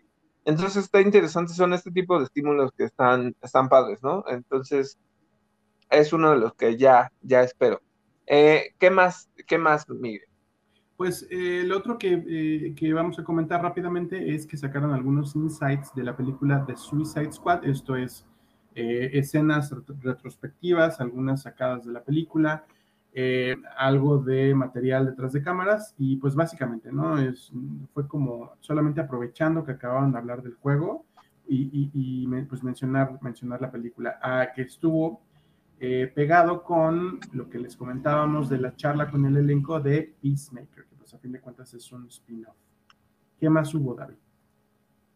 Bueno, pues eh, presentaron un behind the scenes eh, de Superman and Lois. Eh, les digo que le invité a Miguel y Miguel se picó y le gusta mucho. Em, hablaron precisamente de, de, lo que es estar en el set, qué escenas han sido importantes para ellos, la relación que tienen, o sea, está bonito, o sea, no revelaron mucho para la próxima temporada, pero incluso les diría yo que fue medio spoiler, porque si no la han visto, pues empiezan a hablar de ciertas cosas que suceden en la serie. Entonces, e, eso es una de las cosas. Luego pasaron a ver el elenco de Supergirl hablando sobre la última temporada, sobre, sobre las seis temporadas que han pasado juntos, ¿no? Entonces, pues sí, es mucho como de las relaciones entre los actores, la importancia del papel que han hecho. Eh, Melissa Benoist hablando de las experiencias que ha tenido como Supergirl, el hecho de Dreamer, que es esta eh, el personaje y la actriz son, son trans, eh, se pusieron a hablar como de ser el modelo de otras personas y que específicamente también, em, pues iban a hablar como también de cómo la gente los admira, los admira y que algunos de los niños pues incluso los ven como que sí tienen poderes, ¿no? Entonces, estuvo gracioso, si ustedes han visto Supergirl, pues ya ubican al elenco, entonces era como pues hablar específicamente de su experiencia. Entonces, eh, eh, estuvo bonito, fue un detallito chiquito, eh, pero pues ya, ya la serie ya va a acabar. Otra cosa es que presentaron un teaser del final de temporada de Stargirl y lo que se aproxima en la próxima temporada. Está, está muy interesante, sí, es que tienen que ver Stargirl para entender qué es lo que pasa, pero bueno, recuerden que está disponible en HBO Max si la quieren ver. Otra cosa es que Jim Lee habló de Superman War World, donde justamente Superman se va a ir a buscar un pueblo que está esclavizado y está relacionado con Krypton, mientras que su hijo, que es este John Kent, eh, pues se queda en la Tierra tratando de entender su papel como Superman. Y algo que resultó y que también ahorita ha habido mucho, mucho ruido, ya saben que a la gente le encanta hacer ruido por esas cosas, es que obviamente pues John Kent salió del closet como bisexual y justamente dijo que esto forma parte esencial del personaje, no es algo que se vaya a olvidar. De hecho, a mí me pareció interesante que lo, que lo mencionara, porque es esa identidad que tiene y que tiene que discutir su relación con su pareja, pero también tiene que entender el peso de ser Superman, ¿no? Ya que su papá no está en la Tierra. Entonces, eh, incluso tiene un nuevo, eh, un nuevo lema que es eh, justicia, ah, ah, no, verdad, justicia y un mejor mañana. Entonces, ese es el nuevo lema de Superman. Esa es de las cosas que vienen. el tema del lema, perdóname David, el tema del lema, esto, el cambio de lema viene porque originalmente o desde hace tiempo, el lema o el moto de Superman era Truth, Justice and the American Way, eh, verdad, justicia y el modo americano, pero ya se desentendieron del modo americano afortunadamente y están hablando de un mejor mañana en uno de los paneles del cómic The Son of Kal-El, de este que protagoniza John Kent, justamente le dice Superman, yo soy el hombre del mañana, pero tú eres el, hombre de lo que viene después. ¿Mm? Eso, está, eso está bueno. Muy bueno. Otra cosa eso igual y no es para todos. Se me hace que es pues animación específica como más para, para, no niños, pero no necesariamente para adultos. Llega DC League of Super Pets, donde vamos a ver eh, a Dwayne Johnson de nuevo como Crypto y vemos a Kevin Hart como Ace, que es el perro de Batman en realidad no mostraron nada, dijeron que van a revelar el trailer el 20 de mayo, nada más fue como una pequeña interacción con el logo y los dos perritos hablando y unas escenitas así medio difusas, pero bueno, les digo, es animación. Está, está interesante, no sé, no sé si sea algo que llame tanto la atención, pero bueno. Este, también mostraron un pequeño sneak peek de Doom Patrol de, para la temporada 3 y eh, justo todavía recordando que quedan cuatro episodios, esta también está en HBO Max para que la quieran ver. Eh, otra, y esta es una de las grandes noticias que salieron, es que Ezra Miller ya habló de lo que, pues sí, de su experiencia de trabajar en The Flash. Mostraron un teaser. Eh, lo que dijo es que justamente siguen editando la película, por lo tanto no tenían un tráiler preparado ni tenían algo específico como para hacer un teaser, pero sí tenían como ciertos eh, detrás de escena, algunas fotos eh, y algunas escenas así chiquititas, ¿no? O sea, pero bueno, ¿qué es lo que vimos? Porque de repente eh, aquí ya hay un nuevo traje. No sé si las botas de este sean doradas, pero tiene un nuevo traje. Pero se trata de Ezra Miller, así que seguro las botas están perrísimas también. Tal vez. sí, sí, sí, claro. Y eh, bueno, ¿qué es lo que vemos? Esto, por lo visto, es una aventura multiversal. Eh, por lo que se entiende, Ezra, o bueno, Flash o Barry, van a cruzar a los diferentes universos y no sé todavía cuál es la amenaza central de esta película, pero ya vemos, por ejemplo, que hay, eh, ya vemos una interacción donde ya vemos a Supergirl, que es Sasha Calle con su traje, al lado está otro Barry Allen que tiene el cabello como más largo, él utiliza un traje de Batman, el de Tim Burton, con el emblema amarillo, pero lo pinta todo de rojo y le pone un rayo amarillo al centro, ¿no? Entonces está esto, nos muestran el nuevo traje de Barry que tiene como estas líneas que tienen como energía. Em, incluso se nota que están en la Baticueva, ¿no? Lo que no sabemos es específicamente de qué multiverso puede ser o cómo se están cruzando para que haya estas interacciones, pero sí se nota que hay una influencia de Flashpoint, porque pues en algún punto de este teaser se muestra cómo Barry regresa a ver a su mamá, que es parte de la motivación de, de, la película y del cómic. Entonces, este, bueno, eso es lo que se muestra, pero también hay otras escenas como una capucha de Batman que está rota, pero también eh, eh, a lo largo del tráiler se escucha la voz de alguien que está narrando y es la voz de Michael Keaton que está como contando la historia. Eh, y en esto, pues justamente es ese, ese Batman el que se asoma y los recibe a los tres, ¿no? Y los recibe en la Baticueva, donde también está el Batimóvil, ¿no? Y es como una sorpresa porque justamente no lo develan, pero eh, se, entiende que es el Batimóvil de las películas de Tim Burton. Y todo esto está debajo de sábana y se ve como si lo fueran a, a develar, pero no se muestra. Entonces, eh, se ve bastante interesante. Quiero ver esta película. Creo que me llamó mm, bastante la atención. No sé qué te pareció a ti, Miguel.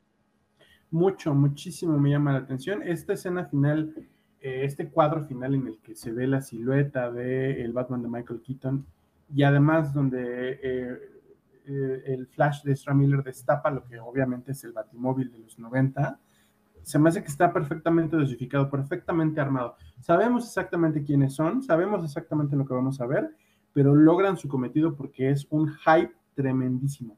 Más noticias del el DC Fandom, vámonos rapidísimo. Eh, Gotham Knights, la temática de Court of Owls, se ve padre. Por primera vez se ve padre el juego, se ve que tiene contenido. Bueno, déjenme refrasear. El juego se sigue viendo chafa, pero pero ya tiene, eh, ya tiene fibra. Que le metieran la temática de la, de la corte de los búhos, ya parece como que va agarrando un poco más de forma, un poco más de, de, tema. ¿Cómo lo viste, David? Eh, mira, la verdad es que me gustó mucho. Creo que sabes qué es lo que hicieron. Le bajaron a este a lo fosforescente, a lo fosfo. Le, le, quitaron eso, le quitaron lo neón eh, todavía los personajes se ven medio raros, pero la verdad, yo te diría que no, lo vi tan chafa, ¿eh? O sea, incluso los gráficos me gustaron bastante. Como dices, eh, van a, van a, todo está centrado en la corte de los búhos, eso me gustó. Eh, los están poniendo como este enemigo muy grande. Hablaron específicamente de como la relación con Greg Capulo y con este, ay, no me acuerdo quién más, bueno, pero el chiste es que son ellos los que hicieron la historia. Y este me gustó mucho, está, inspirado, está muy temático. Eh, se siente como un juego relativamente como que tienes que tener miedo de, las garras. En, en, inglés son los talons, pero son estos enemigos súper fuertes que son casi, casi zombies em, de los búhos, ¿no? Entonces eh, está padre, eh, me gusta que van a cambiar la dinámica. Se entiende por ahí que Batman debe estar vivo porque pues es básicamente un, poco de lo que está relacionado con la historia, pero vas a ver cómo cada uno de los miembros de la Batifamilia se enfrenta a diferentes personajes. Lo que me llamó la atención es que no hablan de Damian Wayne, que es justamente uno de los, de los actores principales dentro de la historia del cómic. Eh, pero bueno, pues tenemos a, los otros eh, que han sido Robins, ¿no? Incluso, eh, y esto adelantándome un poquito, hablaron de una nueva serie de cómics que va a tener un villano que dice ser la primera Robin, este, pero de esta relación de cuántos Robins ha habido, ¿no? Entonces eso me pareció interesante, pero el juego se ve muy bonito, o sea, bueno, a mí me gustó y sí lo quiero jugar. Ah, Eh, eh, me gustó que le quitaron los fosfos. Ya, A mí perdón. también me gusta, no, sí, a mí también me gustó que le quitaran los fosfo. Sabes que hay un pequeñito detalle. Eh, bueno, qué bueno que dices lo de Damian, porque me imagino entonces, o confirmo entonces, que el Robin de este juego es Tim Drake, ¿no? Eh, Sí. La otra cosa es que en el caso justamente de Tim y de Bárbara, de Batgirl y de Robin, sus capas son súper chiquitas. No es que me moleste que sean chiquitas, es que me hace preguntarme si no tienen todavía el desarrollo o una buena tecnología, tecnología de movimiento para, eh, para hacer capas. Me da la impresión de que no pueden hacer capas en este juego. Entonces vamos a ver si lo que tú dices es cierto y Batman termina así saliendo, pues, pues ahí ya tienen el reto de, pues cuando menos lo, que hacían en, en Arkham, a mí me parece fabuloso. La capa en Arkham era, además de que era un gran elemento incluso narrativo, ¿no? Aquí, pues como que, ¿no? Como que se están deshaciendo de las capas. Edna Moda se dio un paseo por aquí y les dijo, Nel, capas no, Rocksteady. Eh, mira, de repente como que el juego se sigue viendo un poco plástico. Eso sí, sí lo acepto. Eh, Mejoraron mucho en las cinemáticas, pero de repente algunos de los personajes se sienten un poco plásticos. Pero como dices, sí, o sea, parte de la dinámica de lo que hizo muy bien los juegos de Arkham era que la capa se te desgarra, el movimiento, todo esto, ¿no? Entonces sí tiene que ver con eso. Bueno, Nightwing no tiene y Red Hood tampoco eh, este Robin y esta Batgirl sí tienen, como dices, son capas mini, ¿no? Entonces está bueno. Me, me llamó la atención. Eh, ojalá ya muestren algo más de gameplay, ya algo más bueno. Igual este es uno de los juegos que viene para 2022 sin fecha de salida. Eh, este juego, Gotham Knights, ya está disponible para preordenar o para wishlist y también obviamente para seguir todos sus contenidos, tanto en la PlayStation Store como en Steam. Si les interesa, van. Otra cosa, eh, salió, pues, ¿qué fue? ¿Fue snippet? ¿Fue, eh, fue, fue un clip? No sé qué fue. Como un detrás de cámaras y una entrevista y un poco de retrospectiva y un poco de tráiler de Batwoman. Fue, fue como un anuncio de, de Batwoman, ¿no? O sea, en específico hablar de qué es lo que va a pasar en la siguiente temporada y todo, pero eh, nombraron algo importante. ¿Qué es? Eh, hablaron de Batwing. Bueno, o sea, aquí lo que está padre, y justo venimos hablando de la Batifamilia, es que nombraron como parte de la historia de Batwing, ¿no? O sea, desde que viene de- les decía yo que cuando sale esta parte de Batman Incorporated, sale el primer Batwing que es de África, es el protector de África, luego ya migra y es cuando se vuelve Luke Fox, y recordemos que ahora Luke Fox es el, eh, el Batman de Features End, pero pues hay una diferencia, entonces viene como la explicación de, de dónde vino el traje, en qué se inspiraron, el honor para el actor de ser Batwing y de ser reconocido como uno de los eh, Batman, eh, bueno, o parte de la fa- Batifamilia, pero también ser un- una persona afroamericana, ¿no? Entonces esto es, estuvo interesante, lo que dijeron es un poquito de la relación también que va a tener eh, la Batwoman de Javicia Leslie con este, Alice, eh, entonces, pues van como contando este tipo de cosas, está interesante. Y eso mostraron. ¿Qué más, Miguel? El tráiler de Catwoman Hunted, esta película animada sale el 8 de febrero y eh, sale, ahora ya lo revelaron por el 80 aniversario de Catwoman.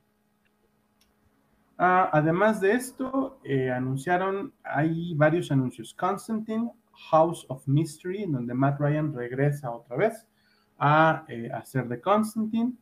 Una película crossover de Teen Titans Go y DC Superhero Girls titulada Mayhem in the Multiverse o eh, Disturbios o Problemas o algo así en el multiverso. Además, aunque no se muestran imágenes, pero se anuncia Green Lantern, Beware My Power, una nueva, presuntamente, película animada que se, pues, se sumará pues, a todas estas producciones tan variadas, de las que hay algunas tan buenas, otras pues no tanto. Esperemos que esta sea una de ellas.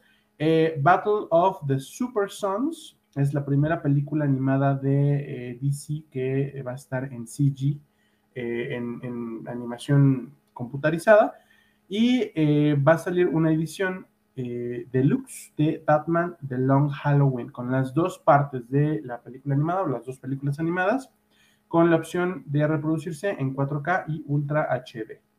¿Qué más, David? Em, sí, nada más como mención de lo de Green Lantern, lo que dijeron es que va a estar inspirado en Brightest Day y Darkest Night. Ah, qué cool. Entonces, este, ajá, a mí me llamó mucho la atención porque pues es una de las sagas de, de cómics, eh, es uno de estos eventos súper grandes. Entonces, pues si hacen esta película, a mí me, me llama mucho la atención. O sea, me gusta mucho el lore de, de Green Lantern y que expandan más, ¿no? Es es una de las cosas. Otra, eh, pues hablar un poquito de DC Legends of Tomorrow, eh, que va a llegar al episodio 100 y justamente para esta séptima temporada eh, mostraron 100 segundos. Lo que sí dijeron, y esto lo dijeron aparte, eh, mostraron como todo lo que ha ocurrido en la serie eh, durante 100 segundos por los 100 episodios, eh, pero lo que va a pasar es que Arthur Darby, Victor Garber, Franz eh, Drame, Falk ay, Falk Henschel, Courtney Ford, Brandon Routh y Wentworth Miller van a regresar para el episodio 100. Entonces está bonito, o sea, se me hace bueno que, que los regresen, esa es una de las cosas. Otra, este, y dijeron que es una serie preescolar, o, no sé cómo llam eh, llamémosla infantil, eh, dijeron, eh, eh, es una serie que eh, se llama Bad Wheels, y básicamente es el Cars de DC. este, va a haber carros con ojitos que van a estar en, en creo que Gotham, si van a estar en otros lados, pero pues van a estar inspirados los diseños en los enemigos de Batman y en Batman y la Batifamilia y todo esto, entonces, mm, pues, este, por eso les digo, bueno, es como muy Cars de Batman. Esa es una de las cosas. Otra, hablaron, presentaron a, Winston Duke como el Batman de Batman Unburied y hablaron de cómo este podcast pues ya está disponible, va a estar disponible en Spotify. También mostraron, y esto la verdad fue algo que me, esto y lo de se me hizo la cosa más X del mundo. De lo de Batgirl, eh, de la actriz que va a ser eh, a Barbara Gordon, igual lo hicieron con el de Blue Beetle. Eh, no me llamó nada la atención, ¿eh? pero bueno, o sea, ¿por qué no presentaron nada? Solo se pusieron a hablar. Esa es una de las cosas. ¿Qué, otra, qué otras cosas presentaron, Miguel? Eh, confirman la temporada 4 de Titans, muestran eh, un primer vistazo al final de la temporada 3. Están eh, Dick y Tim, y por otro lado está eh, Logan Garfield de Beast Boy intentando desbloquear la seguridad de la mansión Wayne. Y por otro lado está eh, Jason pele peleando con SWATs. Eh, es todo lo que muestran. El resto del elenco no, no, no, sale en este, en este clip. Pero bueno, confirman la temporada 4. Ya se viene el final de la temporada 3. Además, eh, la temporada 3 de Harley Quinn llegará en algún punto de 2022. La serie ha sido todo un éxito. Si está en producción, la confirman por parte de HBO Max. Mostraron algo de eh, concepto o de bocetos para la serie. Eh, salen Harley y eh, King Shark, otra versión de King Shark, que en esta ocasión pues es como súper amable, súper nice, súper como vato yuppie, pero pues lindo, ¿no? Eh, ¿Qué otra cosa? Batman Cape Crusader, la nueva serie animada, la novísima serie animada con Bruce Timm, nada más y nada menos que al mando. Además de él, como productores están J.J. Abrams y Matt Reeves. Esto ya se los habíamos comentado, pero la cosa es que salieron ellos tres a hablar eh, de este proyecto. La serie va a salir en Cartoon Network y en HBO Max. No se tiene todavía una fecha. Hablaron mucho, por ejemplo, Bruce Timm, Bruce Timm habló algo sobre las limitaciones que tenía a principios de los años 90, cómo tenía que eh, cuidar el tratamiento de la violencia, de algunos temas eh, adultos, yo supongo que de algunos temas sexuales incluso, ¿no? Eh, habla también de cómo el giro que le piensan dar en esta ocasión, pues es adecuado a los tiempos, ¿no? Es una serie que ya tiene más libertad para hablar, pues no solamente de violencia y de temas adultos, sino de inclusión, ¿no? Es, es una serie que va a tocar mucho la inclusión Y una serie, esto me interesó, una serie en la que vamos a ver a un Batman eh, joven en un mundo en el que no existe la Liga de la Justicia, en el que aparentemente Batman está solo. Es un poco, creo, lo que hicieron con eh, la serie anterior animada de Batman. Eh, empieza desde cero, solo que aquí además anuncian, vaticinan que pues es un Batman que no cuenta con toda su tecnología, entonces es un poco más rudimentario, un poco más de año cero ya veremos cómo, cómo, cómo sale. Yo, eh, teniendo a Bruce Timm y a Matt Reeves al frente, me doy por bien servido y me parece que va a ser un gran, gran, gran proyecto. Y la otra noticia es eh, un jueguito móvil DC Heroes and Villains. Va a estar disponible para Google Play y para App Store, es decir, dispositivos Android y Apple. Eh, un juego del que todavía, o cuando menos no mostraron ni dinámica ni nada, solamente como cinemática, muy como de viñetas de cómic, no, no hay mucha, mucho movimiento, mucha animación. Eh, parece como que los héroes y los villanos de DC se van a tener que unir contra Trigon, el demonio. Eh, ya veremos, ya veremos qué más se dice de este jueguito. ¿Qué más, David? Todd McFarlane eh, presentó justo McFarland Toys eh, and, DC Direct. Presentaron bastantes figuras, eh, unas interesantes, unas inspiradas en sus mismos artes. Entonces está, me gustó mucho, incluso sacaron una, una estatua de, de Batman. Entonces, bueno, eso es lo que presentó.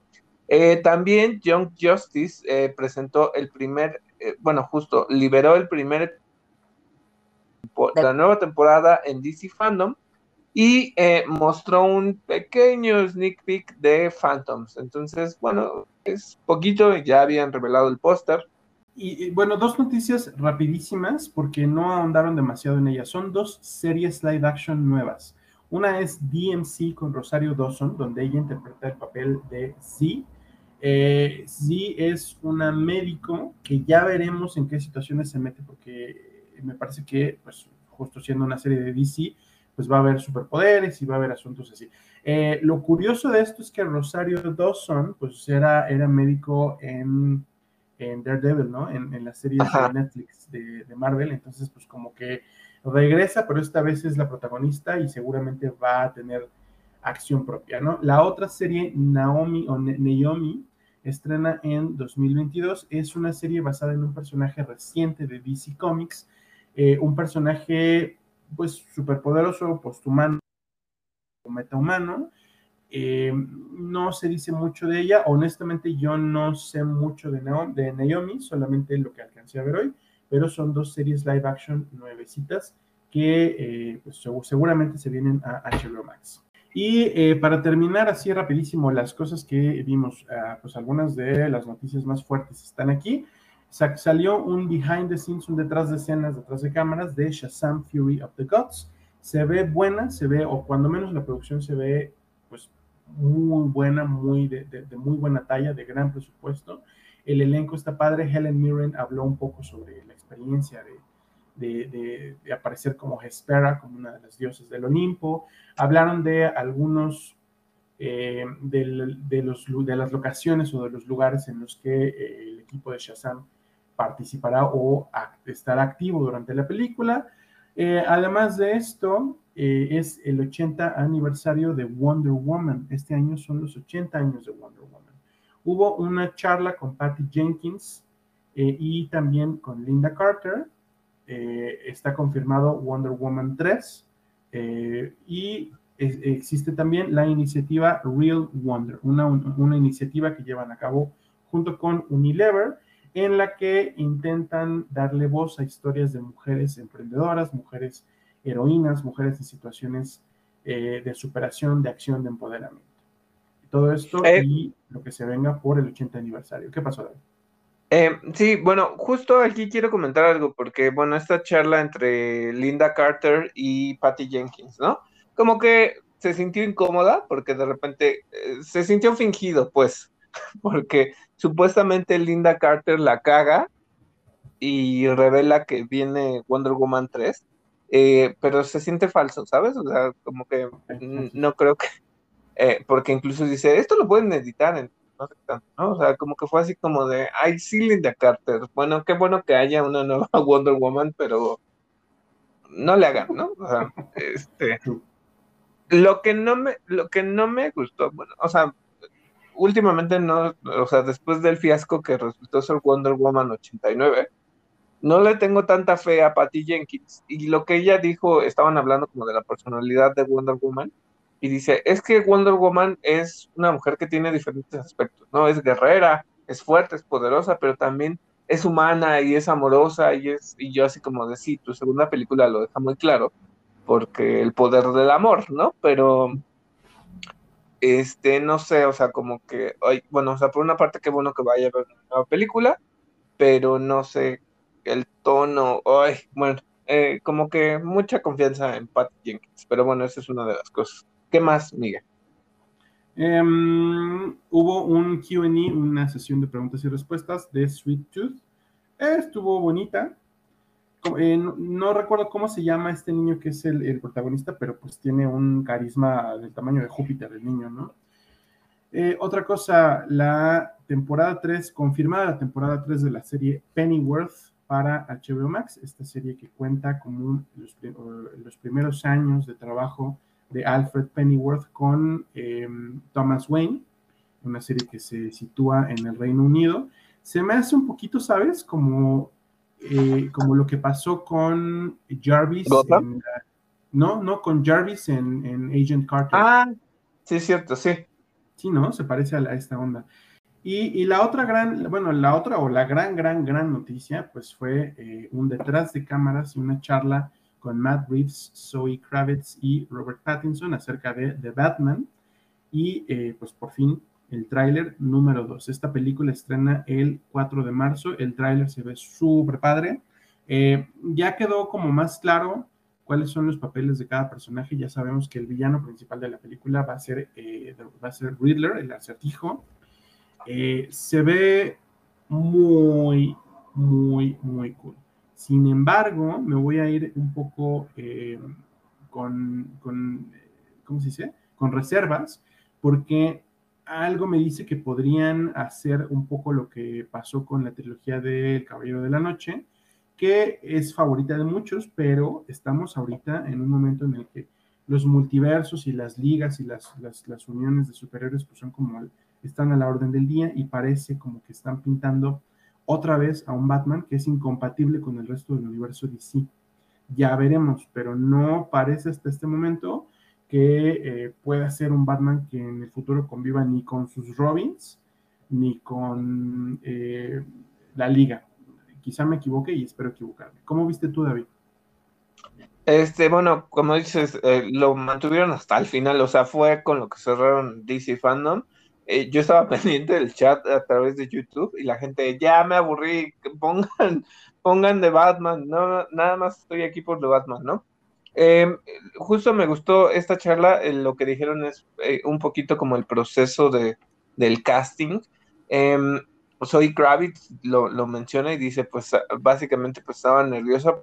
Porque el protagonista ya estaba casteado, entonces era ella la que estaba pues aplicando para el papel y justo pues dice que estaba muy nerviosa, la interacción con Robert Pattinson, eh, que incluso pues hubo algo que hizo que cuando le tiene que quitar como la máscara, pues no podía y se trabó, entonces pues ella estaba como muy temerosa, incluso pensó que con eso ya había arruinado su, su audición. Eh, resulta que Matt Reeves lo que dice es que tienen muy buena química y por eso ella es la elegida. Entonces, pues sí hay como todo esto alrededor, incluso mencionaron que pues es raro porque eh, la grabaron, pero pues todavía están en producción y entonces eh, no los ha visto en bastante tiempo, ¿no? O sea, cuando generalmente pues pasa un poco menos tiempo y luego ya vienen los estrenos y todo esto. Entonces, em, fue bueno, por lo menos ya vimos que Robert Pattinson no está muerto por dentro porque por lo menos sonrió y se estuvo riendo, porque generalmente no mueve ni la cara, ¿no? Entonces, este, dije, ah, bueno, pues está bien, eh, me gustó, el tráiler está interesante, está lleno de bastante acción. Eh, como dices, al final, y esto creo él es de otra tierra, o sea, no está relacionado con los otros. Ah, probablemente no lo veamos, entonces, este, como dices, pero sí ya en algún punto, alguna película o esta película ya debería de meter a la Batifamilia, ¿no? O sea, creo que, bueno, está bien, pero pues Batman sigue siendo Batman. Lo que me gusta mucho, esta relación entre Catwoman y Batman, eh, me gusta que la representen, ¿no? Porque eh, en la película de Tim Burton, pues está como ese flinteo y todo, pero no, o sea, no avanzó más allá de eso, ¿no? Pero Selina Kyle siempre ha sido importante para el Lord de Batman, tanto que ya se iban a casar y todo, ¿no? Entonces, y me da mucha risa porque pensando en Titans, eh, la contraseña para el, sistema de seguridad de la mansión Wayne, eh, le pregunta se escapó. Este, es, o sea, es la única, el único enemigo, bueno, no lo voy a llamar enemigo, el único de los, de los, ay, bueno, pues sí, de los enemigos de Batman, que en realidad no es considerada una enemiga, ¿no? sino como una antihéroe en cierto sentido. Entonces me gusta que pongan esto. Eh, obviamente, pues el, el, principal es este el acertijo, aunque el pingüino está por ahí. Lo que me encantó del final del trailer es cómo eh, utilizaron el logo y que la vista volteada del pingüino viendo a Batman. Esa escena, cómo se ve con las sombras y el fuego y todo, me encantó, ¿eh? O sea, me gustó mucho. Incluso vemos el batimóvil y todo, que aunque se ve como un poco clásico, eh, se ve bastante equipado. Entonces, eh, tiene acción, tiene como toda esta parte de la historia entre Batman y Selina. Entonces sí, sí, me llama mucho la atención. Es, como que sí cumplió. Bueno, ahora vamos a pasar a nuestra sección de series y streaming. Esperamos no extendernos tanto, pero hay igual bastantes noticias. El primero es que Will Poulter será Adam Warlock en el MCU. Eh, esto sobre todo en Guardianes de la Galaxia 3. Entonces ya se había hecho un teaser en Guardianes 2, pero ya se confirma, entonces ya sabemos cómo, bueno, en teoría, quién, quién lo va a representar. Otra, es que la película de Eternals ya está muy cerca, recordemos que se estrena el 4 de noviembre, y lo que promete es ser una de las películas más largas del MCU, la tercera después de Avengers Infinity War, porque tiene una duración de dos horas y media la verdad es que han ido soltando como más imágenes y cosas así. Y me estoy emocionando más por ver Eternals. Sobre todo porque lo que dice Kevin Feige es que hay ramificaciones después perdido en Endgame y que eh, va a tener un peso, no se sabe todavía qué, pero bueno. Otra cosa es que, y esto fue algo que se generó ruido, ya saben, eh, los medios lo empezaron a traspolar, es que Tom Holland le dijo a The Hollywood Reporter en una entrevista que No Way Home se hizo pensando en ella como si fuera el final de la trilogía. Entonces, como pues en cierta manera no se sabía que iba, pues resulta que eh, pues se pensó así y se siente como un final. Lo que él anuncia, porque justamente lo que los medios empezaron como a cambiar, es que esta era la última película de Spider-Man. Y no era tanto eso, sino que lo que dice es que si continúan las historias de Spider-Man por el trato entre Sony y Marvel, eh, el, digamos, como el escenario de No Way Home o los personajes de, de Spider-Man no se van a sentir nada como antes, por lo que va a suceder de consecuencias de esta película. Esa es una de las cosas. Otra es que Evangeline Lilly dice que Quantum Mania ya lleva más de la mitad grabada. Entonces, pues ahí van, ¿no?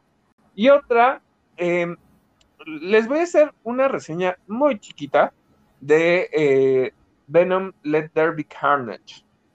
Em, bueno, además de que la película rompió récords en taquilla por pandemia, con un total de 90 millones en la primera semana de apertura, les voy a decir esto la película es un tanto, es divertida, tiene el mismo tono de la primera, no es, eh, está enfocada en la relación entre Venom y Eddie Brock.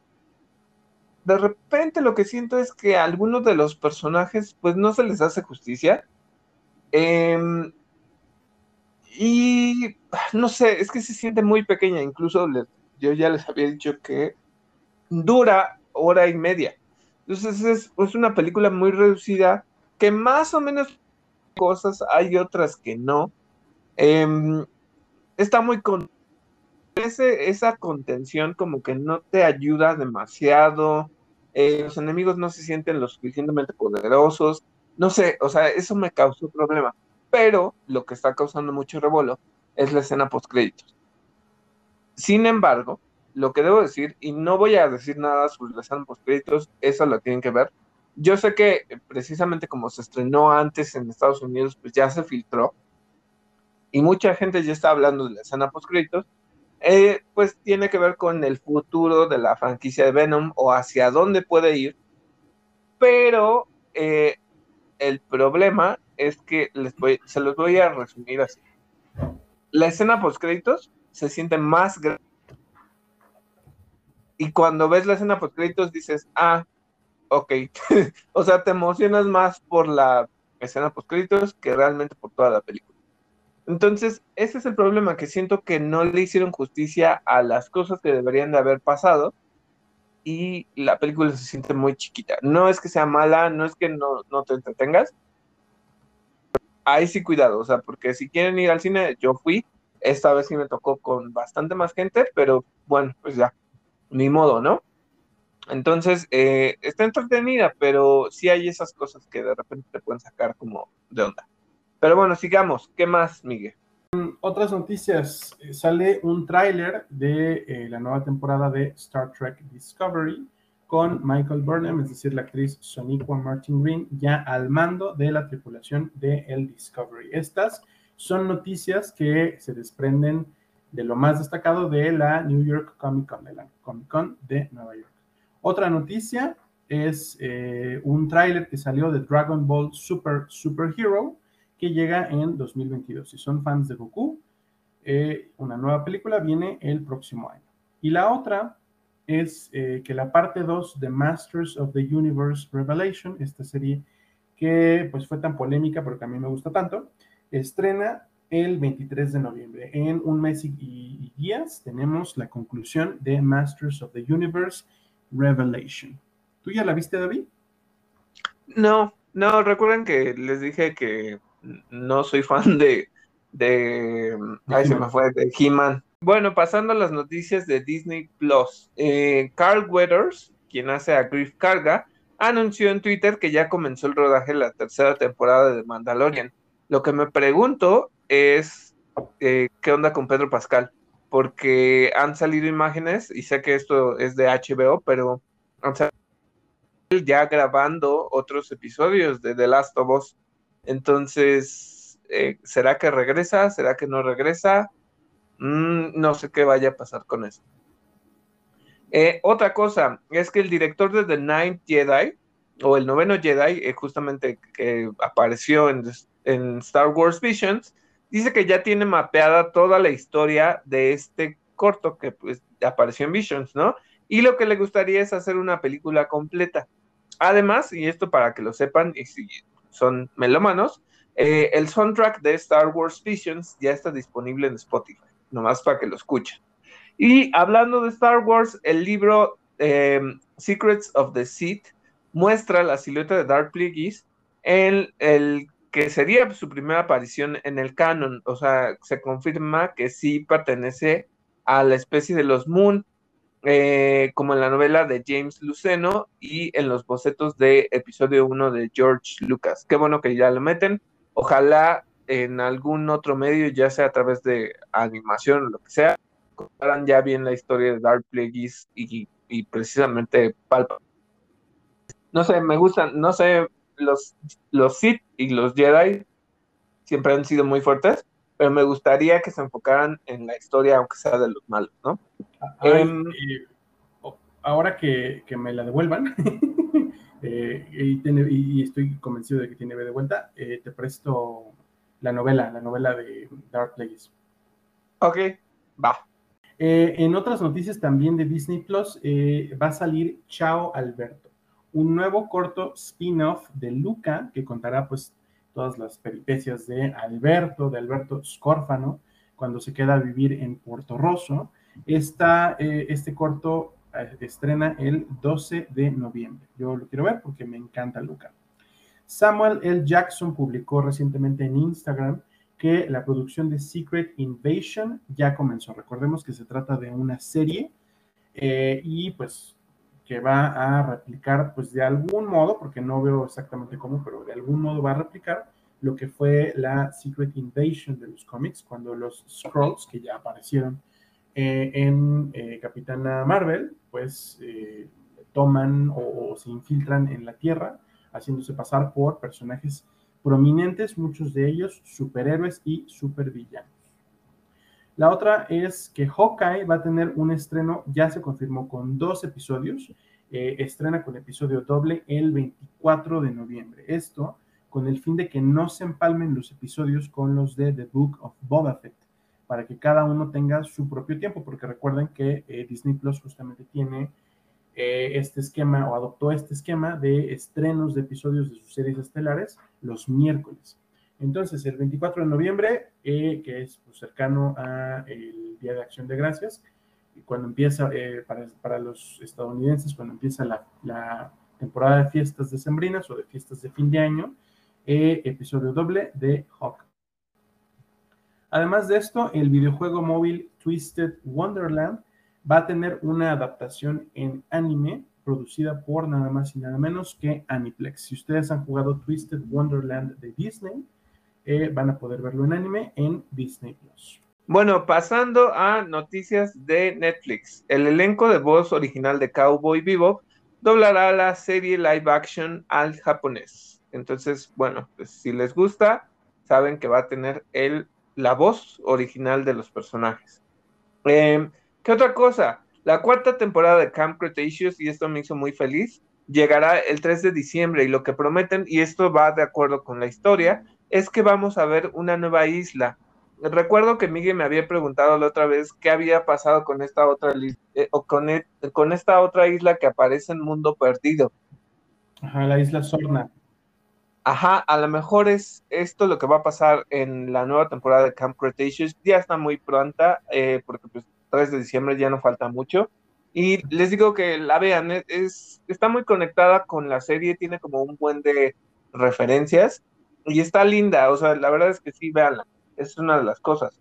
Em, para todos aquellos que sean fans de Studio Ghibli, pues eh, esta productora ya realizó la primera película en 3D CGI y va a llegar directamente a Netflix. La cinta se llama Airwick and the Witch. Entonces, el tráiler ya está disponible, pero recordemos que pues justamente Netflix y Studio Ghibli hicieron estos tratos, por la cual todas las películas están disponibles a través de la plataforma y también por la cual este estreno va a estar dirigido directamente a Netflix. Y en otras noticias, eh, YATSE, es decir, el, la Alianza Internacional de Empleados de eh, Escenas Teatrales, de eh, técnicos de películas, de artistas y de eh, artesanos aliados de los Estados Unidos, sus territorios y Canadá, eso es YATSE, se van a huelga este lunes. El episodio seguramente, este episodio seguramente sale el lunes. Bueno, pues es muy probable que YATSE se lleve a huelga a un tremendo número de trabajadores de la industria del entretenimiento. Esto podría afectar a producciones de cine y de televisión que se encuentran en curso. Recuerden que acabamos de decirles que eh, Samuel L. Jackson ya dijo que empezó la, producción de eh, Secret Invasion, podría irse por ahí. Eh, Carl Weathers anunció que ya empezó la producción de la tercera temporada de Mandalorian y bueno, muchísimas otras, ¿no? esto siempre y cuando no lleguen a un acuerdo satisfactorio para mejorar las condiciones de trabajo de la industria. Se habla de condiciones de seguridad física, de seguridad social, de inclusión, de em, reducción de jornadas, de eh, apego a los derechos laborales, apego a los derechos civiles, apego a los derechos humanos. Todo esto están eh, promoviendo. Hace poquito este sindicato y otros sindicatos relacionados con el entretenimiento eh, celebraron elecciones. Fran Drescher es presidente, presidenta de una de estas asociaciones. Fran Drescher la recordarán por ser la niñera en los años 90. Eh, y bueno, Ya veremos qué pasa esta semana. Quizá es muy probable que se congele una muy buena parte de la industria del cine y la televisión. Otra cosa, em, el final de temporada, si ustedes son fans del anime y son fans de Attack on Titan, la temporada final, no el final de temporada, la temporada final de esta serie de Attack on Titan, estrena el 9 de enero de 2022. Otra noticia de Star Wars, pero que no va en Disney Plus, ahorita van a ver por qué. Eh, Star Wars Galaxy of Creatures es una serie de cortos animados, es una serie infantil que la verdad se ve súper bonita, súper divertida. Eh, versa o trata sobre las criaturas de Star Wars, nada más y nada menos. Eh, está conducido a manera de un safari documental, así como si viéramos el programa de El cazador de cocodrilos, pero la conduce un droide llamado SFR3. Esta serie, esta miniserie ya está disponible en starwarskids.com y también en el canal de YouTube de Star Wars Kids. Es una serie que pueden ver de forma gratuita.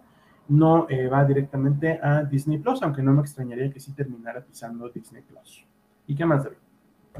Bueno, ya para cerrar, eh, justamente tenemos dos noticias. La primera es que eh, ya ven que no tenemos Hulu en México. Y Miguel hizo la pregunta hace unos episodios de qué iba a pasar con la serie de Modoc o con la serie de Alien. Bueno, pues esto nos responde varias cosas. Eh, eh, se anunció por parte de Star Plus que Modoc va a llegar, eh, la primera temporada va a llegar el 3 de noviembre. Entonces, pues ya con esto se empieza a resolver que posiblemente las series de Hulu terminen en Star Plus. Entonces esto está bueno porque justo aquí no lo tenemos y con eso ya tendríamos acceso a ello. Otra cosa, y hablando justamente de Hulu, es que Ridley Scott le dijo al miedo, al miedo, le dijo al medio.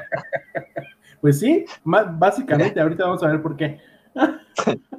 Eh, le dijo al medio de Independent que no cree que su serie de Alien supere a la película original pero dice que va a ser igual de buena. Eh, la verdad es que, mira, a, mí Alien, eh, o el octavo pasajero, como se llama en México, me gusta mucho, está muy bien construida, eh, creo que está, o sea, que tiene un tono muy específico, incluso el juego de Alien Isolation lo recreó muy bien, ¿no? yo esperaría que la serie nos cuente algo así, pero a mí me gusta mucho, por ejemplo, Alien Covenant, porque te cuenta el origen de los, de los xenomorphs. Para mí eso es muy importante, o sea, lore y que entiendas por qué tienes que temerles, ¿no? E, eso es lo que a mí me construye, pero bueno, Ridley Scott poniéndose la vara más alto, pero pues está bien, ¿no? O sea, son sus producciones y él sabe lo que tiene que, contar. Pero, eh, sabes, perdón, es que sabes que bien lo dijiste, le dijo al miedo que no, que, eh, es que, tiene, es que tiene toda la razón, digo, no lo quiero sacar de contexto, yo, esto es eh, eh, opinión mía, especulación mía, pero es que una película o una serie de la temática o de la estética de alguien ya no puede tener el mismo efecto en, la, en, la, en el público. la impresionabilidad del público ha disminuido mucho desde los años 70. Cuando salió la primera película de Alien, parte de su, de su éxito fue que justamente rescató eh, toda esta estética de, Geiger y eh, pues a la, hora de trasladarla a una película logró, pero de veras, eh, ¿cómo se dice?, perturbar a muchísima de la gente que fue a ver la película. Hubo gente que se salió de la sala porque no sé si decir que la gente era muy exagerada en los años 70 o que sencillamente eran mucho más impresionables. Entonces, pues sí, tiene toda la razón Ridley Scott, no puede replicar ese fenómeno porque ya no son los años 70, porque la gente ya no se va a espantar por ver a un xenomorfo. Estamos hartos de ver xenomorfos.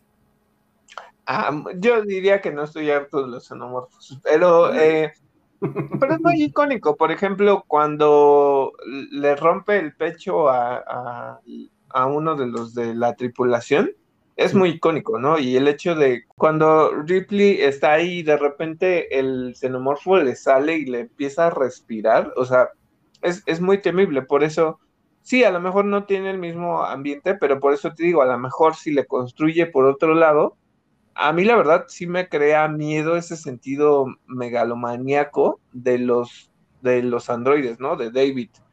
Entonces, a mí me genera más miedo ese tipo de cosas, pero veamos cómo, cómo lo desarrolla. Bueno amigos, eso fue todo por nuestro episodio de hoy.